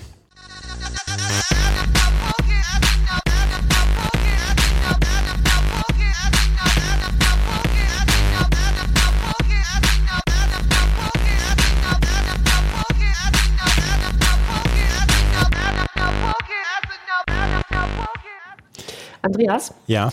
bevor du jetzt hier in purem Hass zerfließt, möchte ich eine Sache vorwegnehmen. Das wäre fast mein Guilty Pleasure geworden. Also bitte sei sachte. Ich bin ja sachte. Ich, bin, ich, bin, ich, ich kann nur nichts damit anfangen. Das, mehr will ich doch gar nicht sagen. Elektrochemie LK. Also ich habe mein Abi gerettet mit Elektrochemie, aber ist auch egal, das ist eine andere Geschichte. Ähm, Ich habe eins versaut damit. Gut. Elektrochemie LK mit Schall. Und das erste, was ich dachte, die erste Assoziation ist Monsieur Oraso mit Flatbeat. Das, das klingt genauso.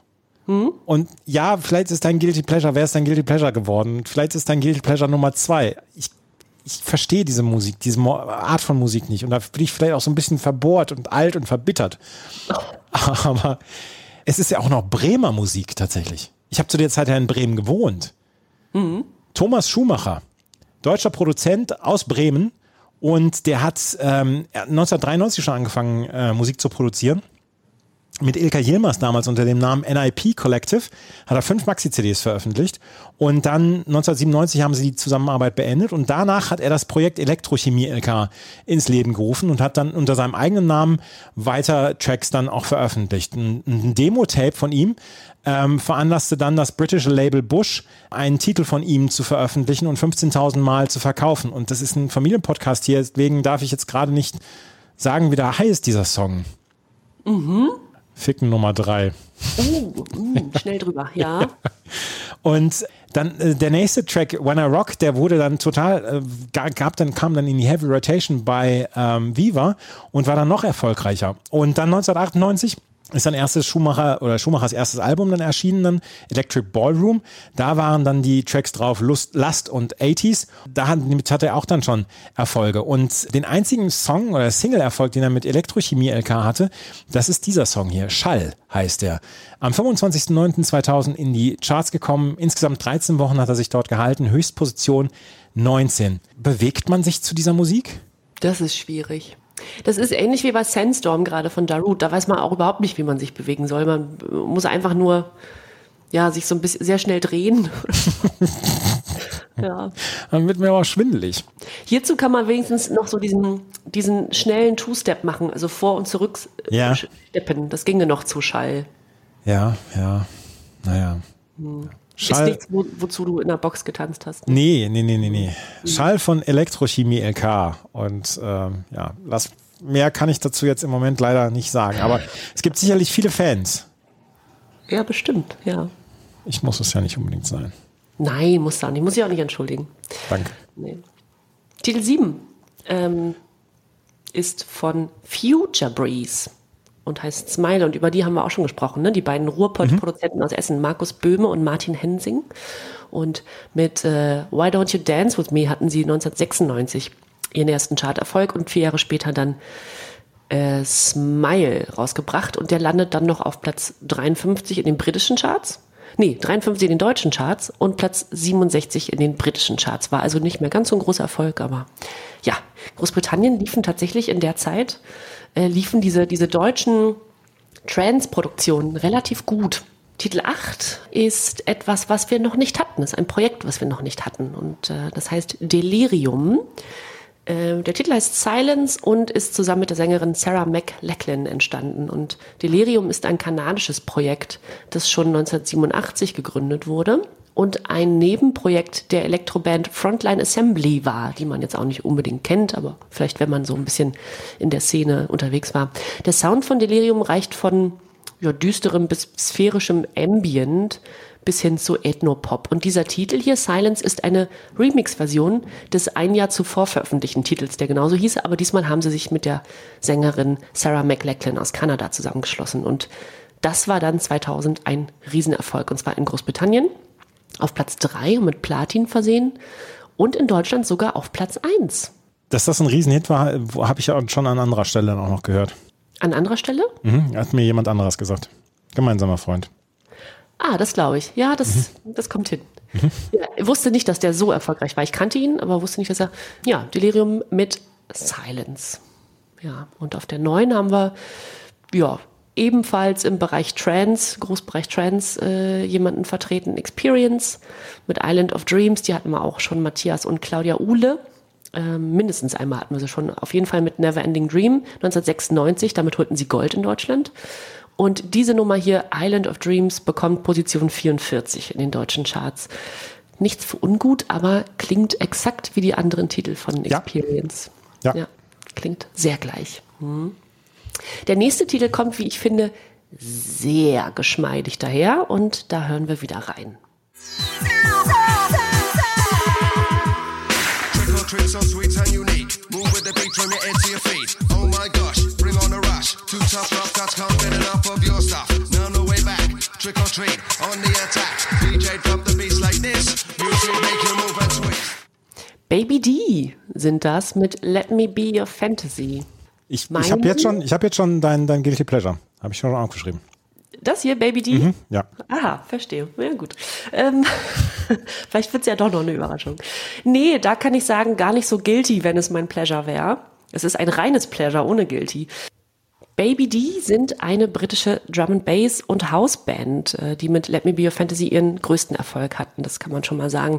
Baby D war eigentlich das Projekt eines sehr umtriebigen House- und Rave-Produzenten namens Floyd Dice und der war äh, auf dem Label Production House. Der gehörte, der war ein Inhouse-Produzent sozusagen von Production House damals. Und da veröffentlicht er schon in den späten 80ern und dann die kompletten 90er über sehr viele, vor allem Underground-Hits. Und er nutzte, dieser Floyd Dice nutzte mehrere Namen für seine Projekte, zum Beispiel The House Crew oder auch Ecstatic. Und ich glaube, ich bin der Meinung, dass wir schon mal im Podcast Kontakt mit Ecstatic hatten. Das kann sein, ja. Ja, das kann sein, aber ich bin mir nicht mehr sicher, wo in welchem Zusammenhang.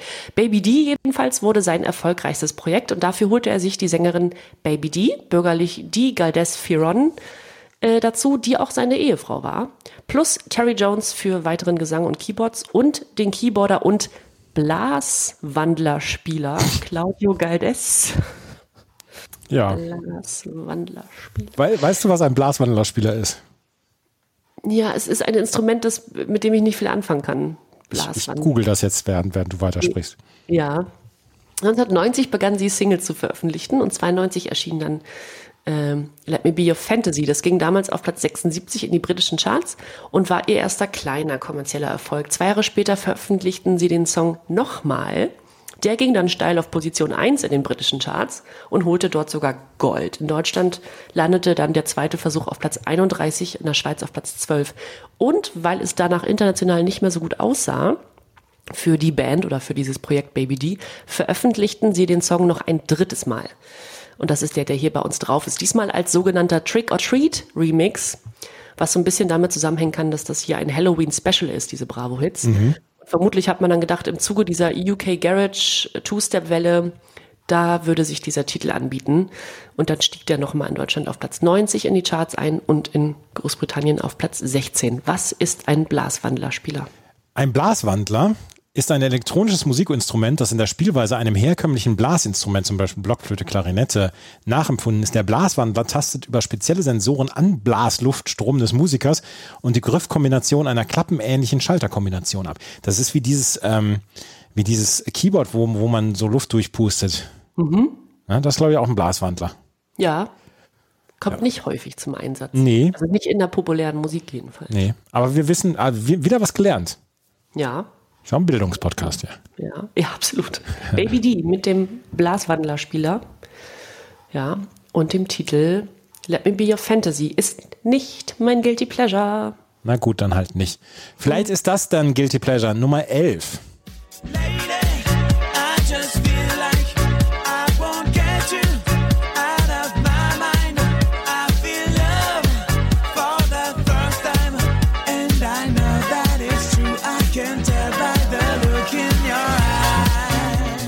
Darf ich darüber abhaten? Oh, na gut. Nein, was heißt abhaten? Das ist natürlich ein Song, der auf jeder Tanzfläche, auf jeder Tanzfläche Überfüllung verursacht. Immer noch, bis heute. Absolut. Das, das will ich überhaupt gar nicht in Abrede stellen, etc. Aber ich weiß gar nicht, das ist so ein bisschen, ich, ich, ich kann meine Abneigung gegen solche Art von Songs gar nicht in Worte fassen so richtig. Das ist, ähm, ich kann damit nichts anfangen. Diese, diese Clubmusik, das ist, so, weiß ich auch nicht. Wir hatten vor ein paar Folgen hatten wir, hatten wir einen Song, wo ich dann hinterher gedacht habe, oder wo du hinterher gesagt hast, man, das ist einer meiner Lieblingssongs überhaupt. Und, und ich dann gesagt habe, damit kann ich nichts anfangen. Ist genau das gleiche wie hier. Mojo mit Lady. du bist sehr wortkarg geworden in den letzten zwei Minuten. Mojo mit Lady, französisches Popduo, ähm, Romain Tranchant, Tranchant und Jan Destagnol, aka Jan Destal. Ähm, das war ihr größter Erfolg dann. Ähm, Romain Tranchant wurde in Paris geboren und ist dann mit seiner Familie nach Mexiko und Algerien gezogen, dann spielt, später noch Brasilien. Dadurch hat er seine ganzen musikalischen Einflüsse bekommen. Er hat sein äh, Gitarre spielen gelernt, dann inspiriert dann auch vom Jazz und ähm, war dann zurück in Paris in einer Rockband, Seven Tracks hieß die, und hatte so lokale Auftritte. Und äh, daraufhin, äh, kurze Zeit später, trennte sich die Band und äh, während dieser Zeit hat er also seine, seine Liebe für Hausmusik entdeckt und dann vor allen Dingen für solche Sachen wie Daft Punk. Daft Punk, daran erinnert mich auch dieser Song. Ja, schon, ja. Ja. Und er hat in 1998 hat er seine erste Single veröffentlicht, damals noch unter dem Namen Funk Legacy, What You Gonna Do Baby. Und dann hat er, äh, ist er auf die American School of Modern Music in Paris gegangen, um dann seine Ausbildung zu machen. Und Jan Destagnol ist ebenfalls in Paris geboren, ähm, hat erst als Kind Flöte und Klarinette gelernt, dann äh, fing er an, Klavier und Gitarre zu spielen, hat dann angefangen zu komponieren und dann äh, war er als Schlagzeuger unterwegs, als Sänger unterwegs und dann traf er 1998 den Romain Tranchant und sie haben sich dann zusammengeschlossen und Mojo gegründet und haben diesen Song äh, Lady haben sie als ersten Single-Hit gehabt. Und das war äh, mit dem ähm, Gitarrenriff vom, vom Chic-Song Soup for One. Dazu Disco-Pop-Elemente und äh, damit haben sie es garniert und damit haben sie dann den Song gehabt. Das war ihr größter Hit. Sie hatten 2001 noch zwei Semi-Hits. Lady Hear Me Tonight auf Platz 2 in den deutschen Charts, auf Platz 1 in der Schweiz, auf Platz 1 in den UK-Charts, äh, auf Platz 81 in den US-Charts, aber in der Schweiz hat er sich 40 Wochen in den Charts gehalten. Uha, ja. Mojo mit Lady. Lass uns schnell weitergehen, bevor du, äh, bevor du noch wortkarger wirst und irgendwann einfach auflegst oder so. Ich bin, ja, genau, ich bin schon gar nicht mehr da. ja, genau. Du moderierst jetzt hier nochmal das Ding durch bis zum Schluss. Ja. ja. Nee, Titel, Titel 12 und bis 14, die nächsten drei Titel, spielen wir nicht an, da gehen wir so ein bisschen drüber. Titel 12 ist Lace, die hatten wir vorher noch nie, mit Ring, Ring, also Klingelgeräusche. Und das spielen wir aus guten Gründen nicht an, denn das ist nervtötend. Es besteht im Prinzip aus Beats und Klingelgeräuschen eines Telefons. Hast du da mal reingehört? Ja, habe ich, habe ich. Äh, als ich, ähm, das, als der Song lief, kam meine Frau rein ins Zimmer und sagte, ist da denn auch gute Musik drauf auf der Bravo jetzt 31? Ja, berechtigte Frage. Ja. ja, äh, repräsentiert die leider nicht so gut, diese sehr, eigentlich ansonsten sehr starke Doppel-CD. Lace mit Ring Ring. Titel 13 ist ATB featuring York mit Fields of Love und ATB haben wir auch schon des Öfteren hier beigehabt. Das ist André Tannenberger. Der war also schon ein paar Mal auf den Brauwitz vertreten und unter das YouTube-Video zu diesem Titel hier schrieb jemand One of the most beautiful dance songs ever made. So. Der Song war wie alle anderen zuvor am erfolgreichsten in Großbritannien. Da war der nämlich riesig. Also ATB, André Tannenberger. Und dieser Song war auf Platz 16 dort in den Charts. Titel 14 ist auch eine altbekannte äh, Roller Girl. Nicole Saft, wir erinnern uns, alias Nicky Juice, alias Roller Girl, mit dem Titel Superstar. Und dieser Titel war erfolgreichsten in Österreich mit Platz 27 zum Vergleich in Deutschland auf Platz 37. Und auch hier wieder herrliche Kommentare unter dem Video dazu. Auf YouTube zum Beispiel fragten sich einige BenutzerInnen, warum dieses Meisterwerk nicht auf YouTube, äh, auf Spotify zu finden ist. Ja. Es wurde als, Berechtigte Frage. ja, berechtigte Frage. Äh, Es wurde als Masterpiece, als Meisterwerk bezeichnet, auf Englisch. Ja, ich, ich möchte dem nichts hinzufügen. Ja. Ich möchte nur noch einmal gerade meine Sympathie dafür äußern, dass sie ja mit Alex Christen zusammen ist und er sie ja damals quasi dann auch äh, berühmt gemacht hat etc. und sie damals produziert hat und dass das bis heute irgendwie hält und irgendwie, weiß ich nicht, das ist so heile Familie, heile Welt. Ja, total. Wir haben letztens beide, das haben wir nicht im Podcast erwähnt, ne, das hatten wir, glaube ich, privat miteinander geklärt, ähm, auch das Instagram-Profil des gemeinsamen Sohnes gesehen. Oder ich glaube ein Bild ne, vom gemeinsamen Ja. Sohn, der Golf spielt und so. Ja. Also scheint, äh, ja, scheint immer noch zusammen zu sein, die Niki und der Alex. Schön. Titel 15 macht nochmal Laune und den spielen wir auch an.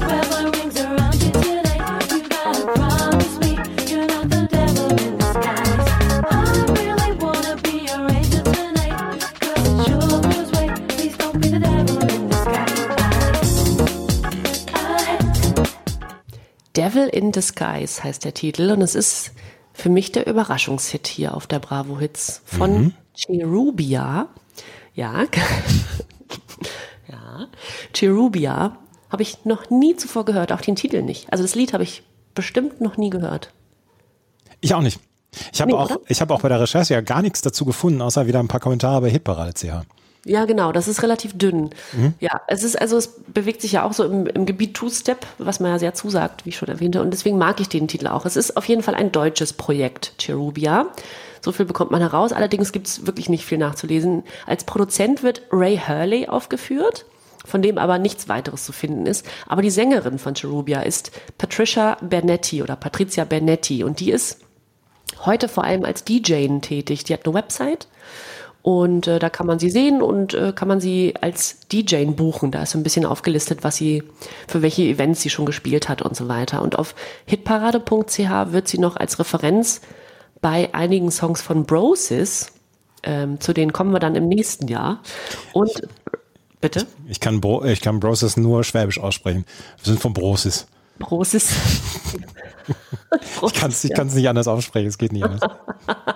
Bros His. Ja. Ja, und äh, bei Ross Anthony wird sie auch noch aufgeführt im Bereich Komposition. Also sie ist die Komponistin ähm, einiger Titel von Broses und Ross Anthony, der ja auch Mitglied von Broses war damals. Und offenbar ist dieser Titel hier der einzige von Cherubia und eine Chartplatzierung habe ich auch nicht gefunden. Aber dafür diese Bewertung ebenfalls auf hitparade.ch und da schrieb Ale Dynasty Artful Dodger Style, aber nie so gut. Knappe vier von sechs Sternen. Ich wäre da ein bisschen spendabler gewesen mit den Sternen. Es ist nicht mein Guilty Pleasure, Andreas, aber ich finde den Titel richtig stark. Ja, das, das ist also auch wieder so, so ein Club-Hit, ne? Und den, den spielst du dann auch relativ früh, wenn, wenn du die Tanzfläche voll kriegen möchtest. Ja, dafür funktioniert er gut. Mhm. Patricia Benetti ist das also eigentlich, die Sängerin von Cherubia mit Devil in Disguise. Ja. Auf der 15 haben wir äh, die Bom nee, auf der 16 haben wir Bombfunk MCs mit B-Boys and Fly Girls. Bombfunk MCs, finnische Elektro-Hip-Hop-Gruppe. Ihr werdet es nie vergessen, Finnland hat 15 Fälle oder das, die finnische Sprache hat 15 Fälle und äh, jeder, jeder Name wird oder jeder Nachname wird auf der ersten Silbe betont. Deswegen darf ich jetzt vorlesen. Der, äh, die Bombfunk MCs wurden von Ismo Lappalainen gegründet und Raymond Ebanks. Und äh, Ismo Lappalainen heißt eigentlich also DJ Gizmo und Raymond Ebanks, Ebanks alias BOW, Brother of Words, gegründet.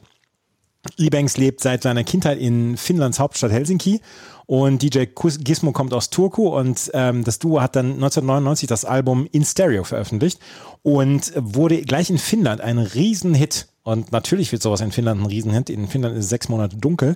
Und ähm, da haben sie ähm, die Singles Uprocking Beats gehabt, Freestyler, B-Boys and Fly Girls und das war die zweite Single, B-Boys and Fly Girls und ist auch in Deutschland ein veritabler Hit geworden. Auf Platz 18 in den deutschen Charts, auf Platz 14 in Österreich. Auf der 17 dann haben wir wieder einen, Song, da muss ich gleich ein bisschen von den Lyrics vorlesen. Alles ist cool, solange ich genügend chille.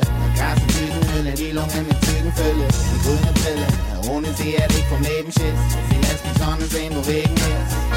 Alles ist cool, solange ich genügend chille. Ganze Tütenhülle, die Lunge mit Zügenfülle. Die grüne Brille, ohne sie hätte ich vom Leben Schiss.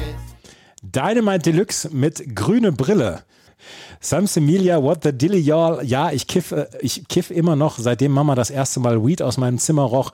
Meine Lunge sieht vom ganzen Rauch schon aus wie eine Rosine und durch die Nonstop-Routine die Augen rot wie Rubine. Aber ey, ey, ey, an sich ist alles okay.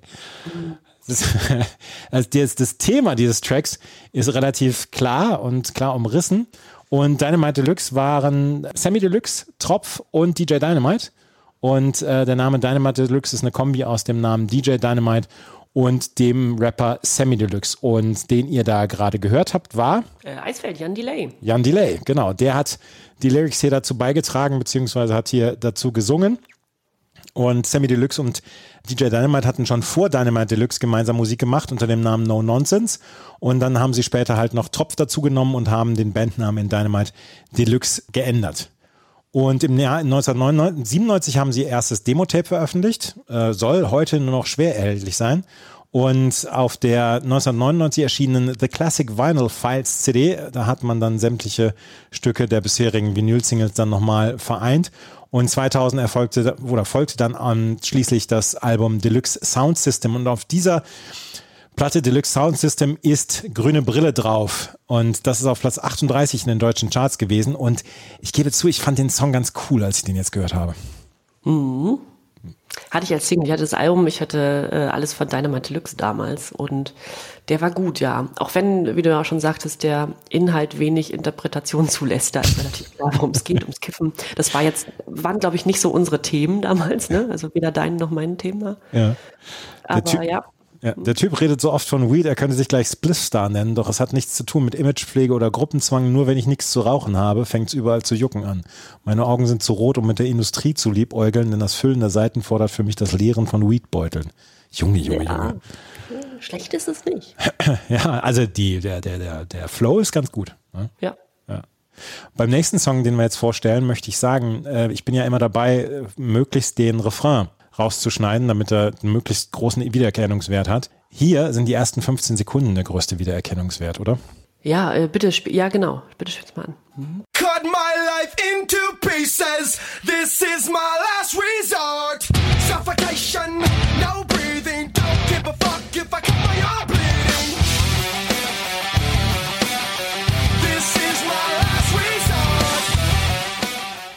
Wie oft hast du das so in den Bremer Straßenverkehr gebrüllt damals?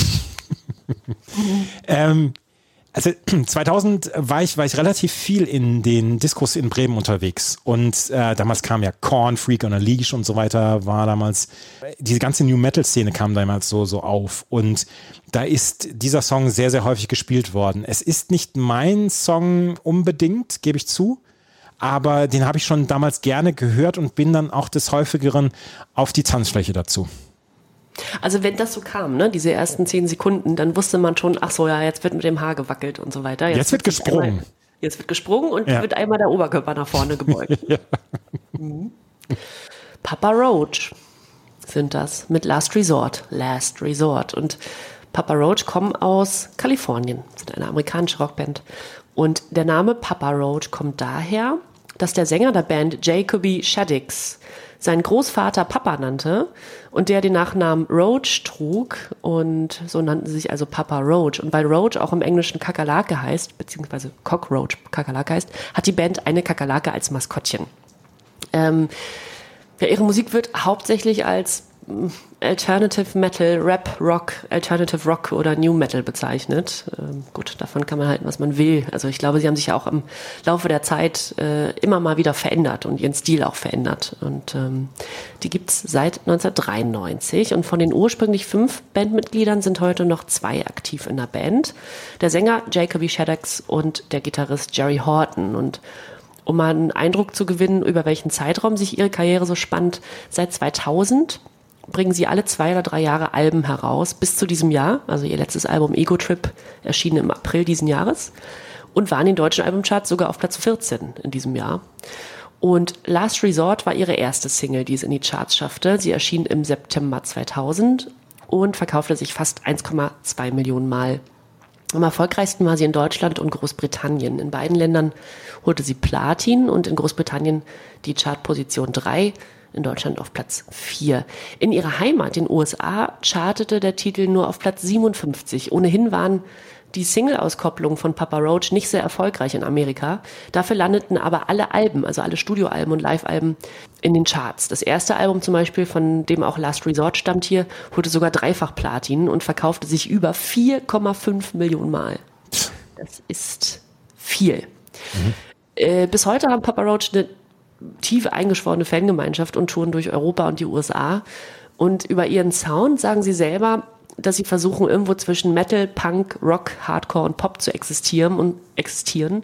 Und zwar so, dass sie am Ende auch noch cool dabei klingen. Und die Rap-Elemente, die man ja auch hier hört bei Last Resort, die haben sie irgendwann kurz nach diesem Welterfolg abgelegt. Das war denen irgendwie nix. Und 2004 gab der Frontmann Jacob D. Shaddix ein Interview, in dem er sagte, wir lassen jetzt das Rappen sein. Ich fühle mich nicht mehr nach Rappen, ich bin jetzt ein Rocker. So. Und auch so die anderen Sachen von Papa Roach war auch nicht deins. Nee, ähm, wie gesagt, da waren mir andere Bands, standen mir da so ein ganz kleines bisschen näher, aber ähm, ich habe, ich war kein Kostverächter, wenn dieser Song äh, in der Disco lief, in der Box lief, dann bin ich schon auf die Tanzfläche. Also- ja, das kann ich mir vorstellen. Wie ist es denn mit dem nächsten Titel? Die Toten Hosen, warum werde ich nicht satt? Und ich möchte eine Ankündigung machen. Es ist nicht mein Guilty Pleasure und ich habe es auch nicht bei meinen gut gealterten Songs dabei, aber das ist mein absoluter Lieblingstrack von dieser CD, von dieser Bravo Hits 31. Aha. Warum werde ich nicht satt? Ich weiß gar nicht warum, aber dieser Song kriegt mich jedes Mal, wenn ich ihn höre. Und ich habe mich darauf gefreut, als, als wir das, ähm, als wir die CD hier ähm, gesehen haben oder als wir das gesehen haben, dass das auf der CD drauf ist. Das ist mit einer meiner Lieblingssongs von den, von den Toten Hosen. Das ist eigentlich kein großer Chartserfolg gewesen. In Deutschland auf Platz 38 gewesen. Ich glaube auch nicht, dass der noch live gespielt wird, weil die Lyrics sind vielleicht auch so ein bisschen, ja, nicht, nicht so richtig gut gealtert. Aber warum werde ich nicht satt? Da geht es darum, dass jemand so vieles hat, etc., zu viel hat und äh, will immer noch mehr haben. Das Video davon, das muss man sich unbedingt mal anschauen, ist von Wim Wenders ähm, Regie geführt worden. Und da spielt eine Schauspielerin mit, die nennt sich Gina White. Ich weiß gar nicht, wo die mal mitgespielt hat. Auf jeden Fall, die ist da in dem Video mit dabei. Und äh, Campino ist da mit dabei. Und das hat so Bläserelemente, dieser Song, und es hat so ein bisschen, fühlt sich zwischendurch so ein bisschen an wie so Mariachi-Band oder dann auch so Swing-Elemente. Und ähm, ich finde den Song super. Also gerade auch dieses am Anfang äh, gesprochen, warum werde ich nicht satt? Und dann am Ende wird's geschrien. Es, äh, Spitzensong. Mein Lieb, mit einer meiner Lieblingssongs von Toten Hosen. Wenn du sagst, dass du ihn nicht als Guilty Pleasure hast und auch nicht in deinen gut gealterten, dann werden wir ihn wahrscheinlich nicht mehr hören. Ja. Aber wer uns auf Instagram folgt, wird ihn da vielleicht noch mal sehen. Ansonsten kann man den ja auch im Internet überall angucken. Ne? Ja, das, das, das kann man. Es, wie gesagt, ich, ich bin dem Song sehr, sehr, sehr, sehr wohlgesonnen. Die Toten Hosen, warum werde ich nicht satt? Und das, äh, den Schluss, den hat hier ähm, Stefan Raab. Hol mir mal eine Flasche Bier. Da war Gerhard Schröder auf irgendeiner Parteiveranstaltung und hat eine Autogrammstunde gegeben und hat dann, auch Kameras waren dazu gegen, hat dann zu irgendwem gesagt, hol mir mal eine Flasche Bier, sonst streike ich hier einen ordentlichen Schluck. weil er, das war Sommer etc. Ich glaube, es war, war irgendwie kurz vor Wahlen oder so war ein Wahlkampfauftritt und da hat er das gesagt. Und das ist, ähm, ist in einer Nachrichtensendung gebracht worden und das hat Stefan Raab aufgenommen und hat dann festgestellt, hm, da kann man ja ein Beat drunterlegen. Und das hat er gemacht und hat dann mal wieder aus Scheiße Gold gemacht und auf Platz zwei in den deutschen Charts. Ähm, acht Wochen dort, goldene Schallplatte, 250.000 äh, Platten verkauft. Stefan Raab featuring DJ Bundeskanzler, hol mir mal eine Flasche Bier, Schluck, Schluck, Schluck. Immer noch ein geflügelter Begriff. Ja, absolut. Absolut. Wie gesagt, Stefan Raab konnte damals machen, was er wollte. Alles gelungen. Schöner Abschluss und die zweite CD ist, ist super gewesen. Ja, richtig gut. Ich bin sehr gespannt, wie es gleich laufen wird bei unseren gut und bei unseren schlecht gealterten Songs. Gleich werden wir darüber sprechen, hier bei Na Bravo, dem offiziellen Bravo Hits Podcast. Schatz, ich bin neu verliebt. Was? Da drüben. Das ist er. Aber das ist ein Auto. Ja, eben. Mit ihm habe ich alles richtig gemacht. Wunschauto einfach kaufen, verkaufen oder leasen. Bei Autoscout24. Alles richtig gemacht.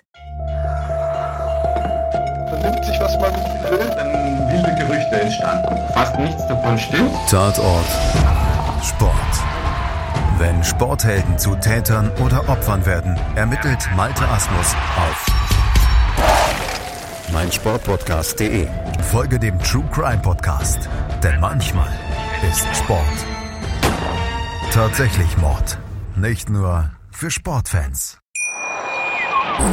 Ich bin sehr gespannt auf dein Guilty Pleasure gleich. Ich bin sehr gespannt auf deine gut gealterten Songs. Aber ich möchte mit meinen gut gealterten Songs anfangen. Es sind nicht meine Lieblingssongs, es sind die Songs, die ich finde, sind gut gealtert. Das nur einmal vorweg. Cut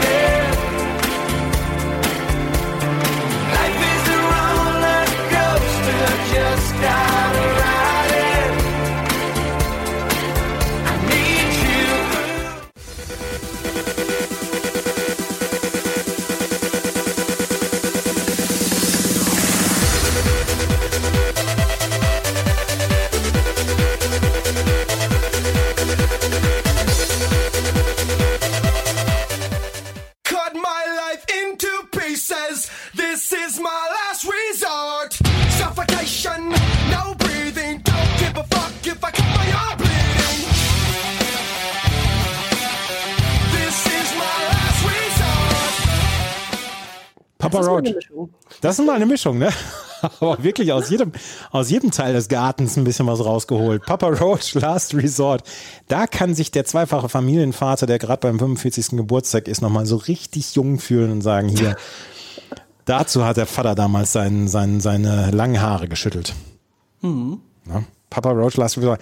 Wie gesagt, es ist nicht unbedingt mein, mein, mein Favoritensong, aber ich glaube, dass der immer noch geht und dass der immer noch spielbar ist. Ne? Er hat ein sehr ernstes Thema, aber ich glaube trotzdem, dass der Song nach wie vor seine Relevanz hat. Der Root Sunstorm, Sunstorm ist, ist etwas, da, allein durch das Meme hat sich das, ist das gut gealtert und hat sich das bis heute gehalten. Und ich meine, auch wenn man zwischendurch über etwas im lustigen Sinne spricht, ist das ja kein Grund, ähm, nicht zu sagen, hier, das, das kann man als gut gealtert bezeichnen. Nee, überhaupt nicht. Und wie du ja sagst, es müssten ja nicht unsere Lieblingstitel sein, aber Darude ist komplett gut gealtert, ja. Und Life is a Roller Coaster von Ronan Keating, das ist einfach eine gute Popnummer. Ist eine gut produzierte, gut geschriebene Popnummer. Ich hätte es sehr gegönnt und ich habe damals schon gesagt, New Radicals, ich hätte es ihnen sehr gegönnt, wenn sie die weitergegeben hätten. Aber das ist einfach ein gut, gut geschriebener Song und finde, der hat heute noch seine, seine Berechtigung. Da habe ich anfangs gedacht, ach guck mal, Andreas, äh, als Ronan Keating lief, gerade angespielt wurde, ich dachte, der hat in die große Popkiste gegriffen hier mit seinen gut gealterten, aber nee. das war ja dann doch eine wilde Mischung. Bei mir ist es, sind es ganz andere Titel und es ist tanzbarer. Natürlich ist das bei dir tanzbar. Dancing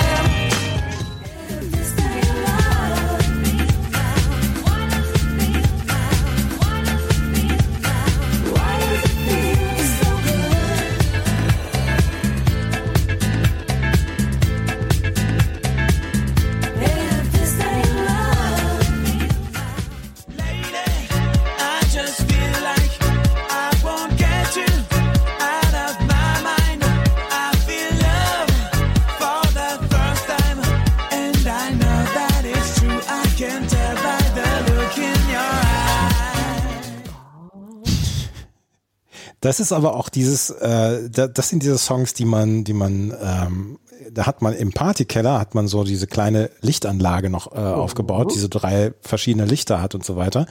Und dann hat man das, das äh, frisch gezapfte Bier von der von der Zapfanlage in diesem Partykeller und dazu tanzt man dann. Ich finde Partykeller fast zu vermufft für diese drei doch sehr guten Songs.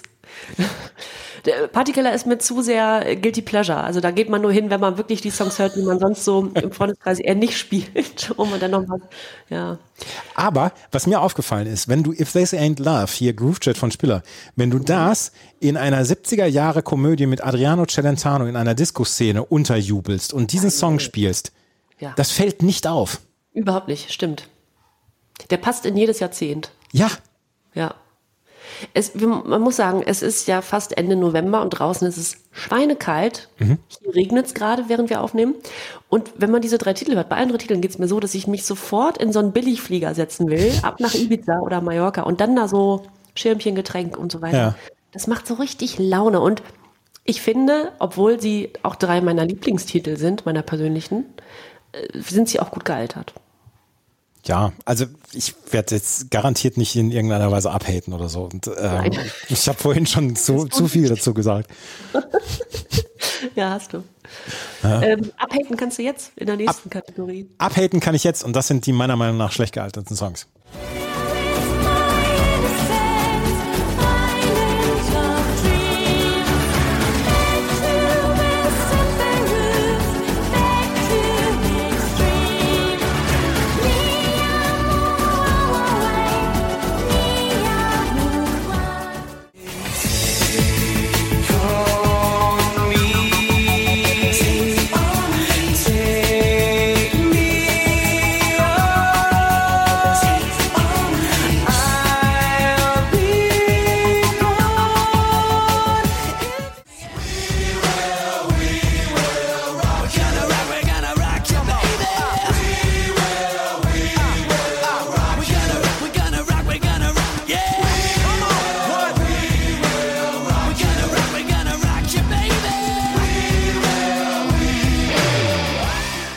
Frechheit. Zwei von drei Songs sind eine Frechheit. Und das ist nämlich A, One Take on Me und Five mit Queen, We Will Rock You.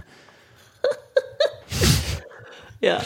Die Songs sind wirklich eine Frechheit. Und bei Experience Island of Dreams habe ich gedacht, zwischen Bravo Hits 15 und Bravo Hits 27 haben wir exakt diesen Song 17 Mal gehört. Komplett, ja, da hast du recht. Ja? Und ich, ich mag jetzt nicht, ich möchte einfach weitergehen. Ich möchte einfach weiter in unserer Entwicklung gehen, was, was Songs auf den Bravo Hits drauf geht, also angeht. Und dieser Song ist einfach komplett über. Äh, total. Ich finde aber, dass wir uns glücklicherweise im Laufe der Jahre in diesem Podcast weiterentwickelt haben, musikalisch, beziehungsweise die Bravo Hits. Da ist ja sehr viel Gutes mittlerweile bei. Ja. Wir hatten eine Zeit, wo von diesen Titeln mehrere auf so einem Sampler waren. Ne? Zwölf oder 15 Stück waren von dieser Art von Song auf einer, einer Bravo Hits drauf. Und das, wir sind im Jahr 2000 und ich möchte solche Songs nicht mehr auf der Bravo Hits hören. Nee, absolut nicht. Ich ähm, kann schon mal sagen, dass wir bei zwei von drei Titeln Überschneidung haben. Oh.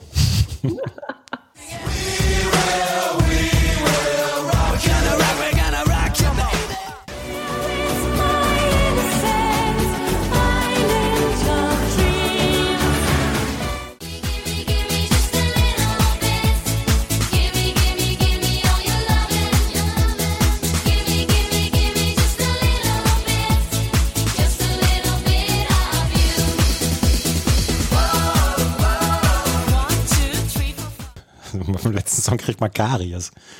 Ja, wirklich. Klingt wie Wenger Boys, aber noch bubblegummiger. Ja, ja, ja. Es ist Ja, auf jeden Fall ja. Kaugummi. Es ist auf jeden Fall Hubba Bubba in einer, in einer. Erdbeerversion.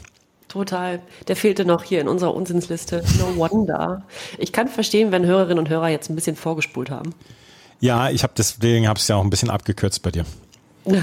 Jetzt bin ich bin total gespannt auf dein Guilty Pleasure gleich. Total. Äh, sollen wir erst mal eins hören? Darf ich raten? Bitte. Was habe ich denn hier? Ich rate Mark. Das, also jetzt bin ich ein bisschen beleidigt. Das ist mein Guilty Pleasure.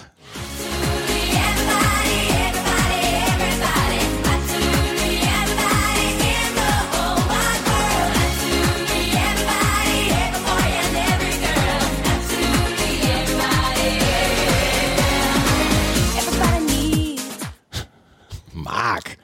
Glaubst du? Ja. Nein. Vanessa Amorosi. Absolutely Everybody. da hast du dich auch wirklich zurückgehalten. Habe ich auch. Mhm. Nee, da habe ich, da hab ich, da hab ich gute Erinnerungen dran an diesen Song. Gerade wegen Olympia damals. Ja. Und ich meine, die ARD hat es damals auch genutzt für ihre Olympia-Berichterstattung. Und das war ein super Sommer damals. Und ähm, ich habe viel von Olympia mitgesehen, weil ich nachts dann aufgestanden bin etc. dafür. Und es war in meinen Semesterferien, ich habe meine Frau kennengelernt und so weiter. Ähm, der Sommer war super.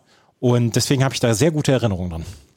Schön. Es ist ja auch ein äh, joyful, also ein sehr ne, freudiger Song. Genau, genau. Es ist mal, ich war kurz davor, Josephine von, von ähm, Raymond wiederzunehmen, aber da habe ich gedacht, nee, nee, nee, nee, nee, du hast es schon Supergirl, dann nimmst du jetzt nicht Josephine.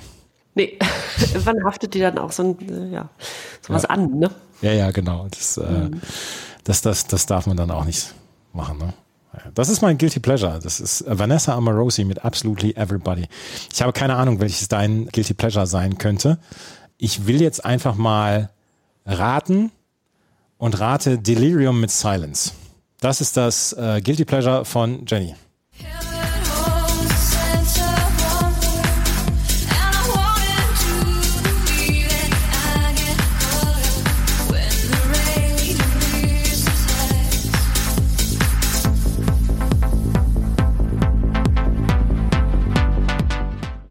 Hatten wir gesagt, dass ich eine Kiste Sekt bekomme?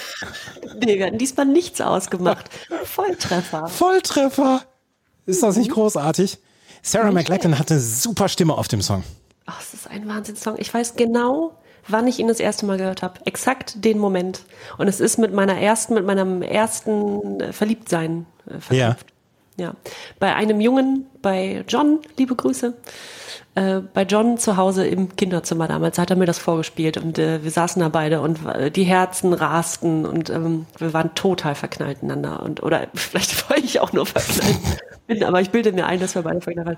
Und bis heute äh, denke ich an diesen Moment, wenn ich das Lied höre, beziehungsweise habe es lange nicht mehr gehört und war Hab's dann gelesen auf der Brauwitz Titelliste und gedacht, ach ja, warte mal, ist es das? Ist es das? Weil ich den Titel nicht mehr wusste.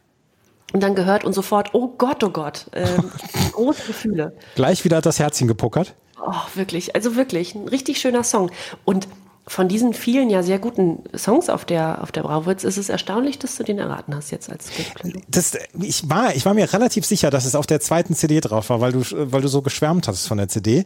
Und äh, die anderen, die ich äh, ausgeschlossen oder ausschließen musste, waren schon in deinen gut gealterten Songs mit dabei. Deswegen bin ich auf die Delirium jetzt gekommen. Ähm, ich mache jetzt was Neues, weil ich jetzt auch überrascht bin und weil ich freudig überrascht bin. Ich muss den Song noch ein einziges Mal hören. Wahnsinn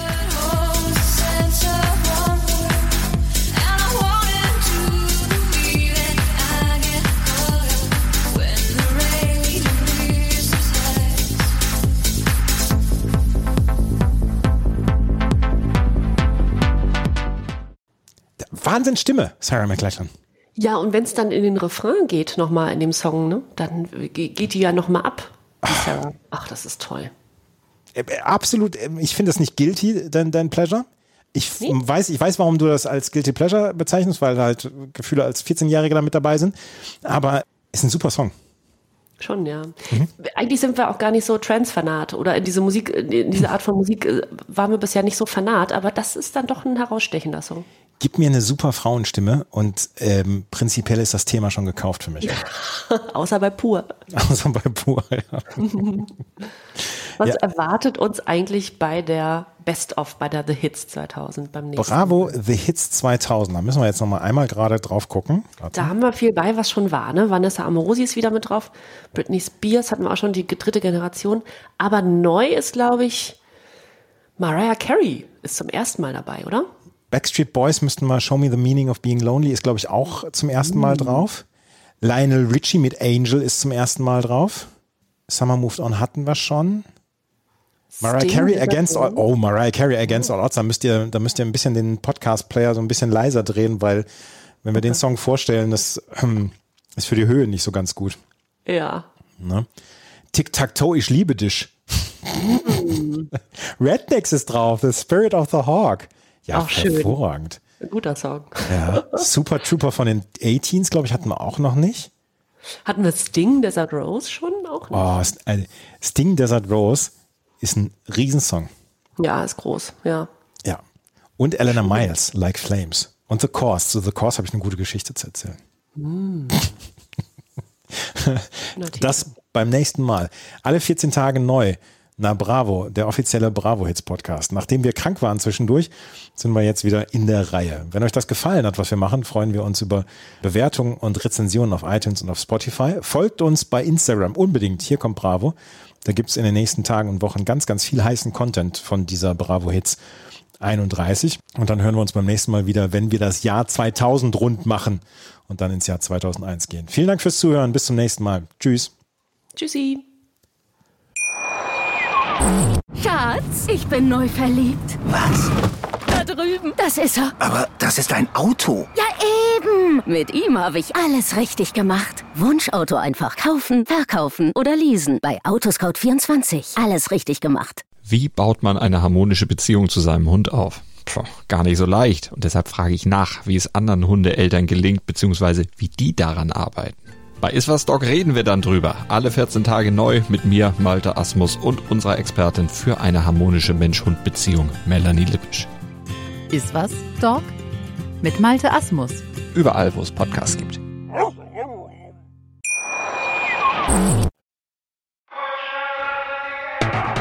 ...1992. Ein Mythos wird geboren. Na Bravo. Der offizielle Bravo Hits Podcast auf meinmusikpodcast.de. Viel Spaß auf der Reise. Mit Jenny Wu und Andreas Thies.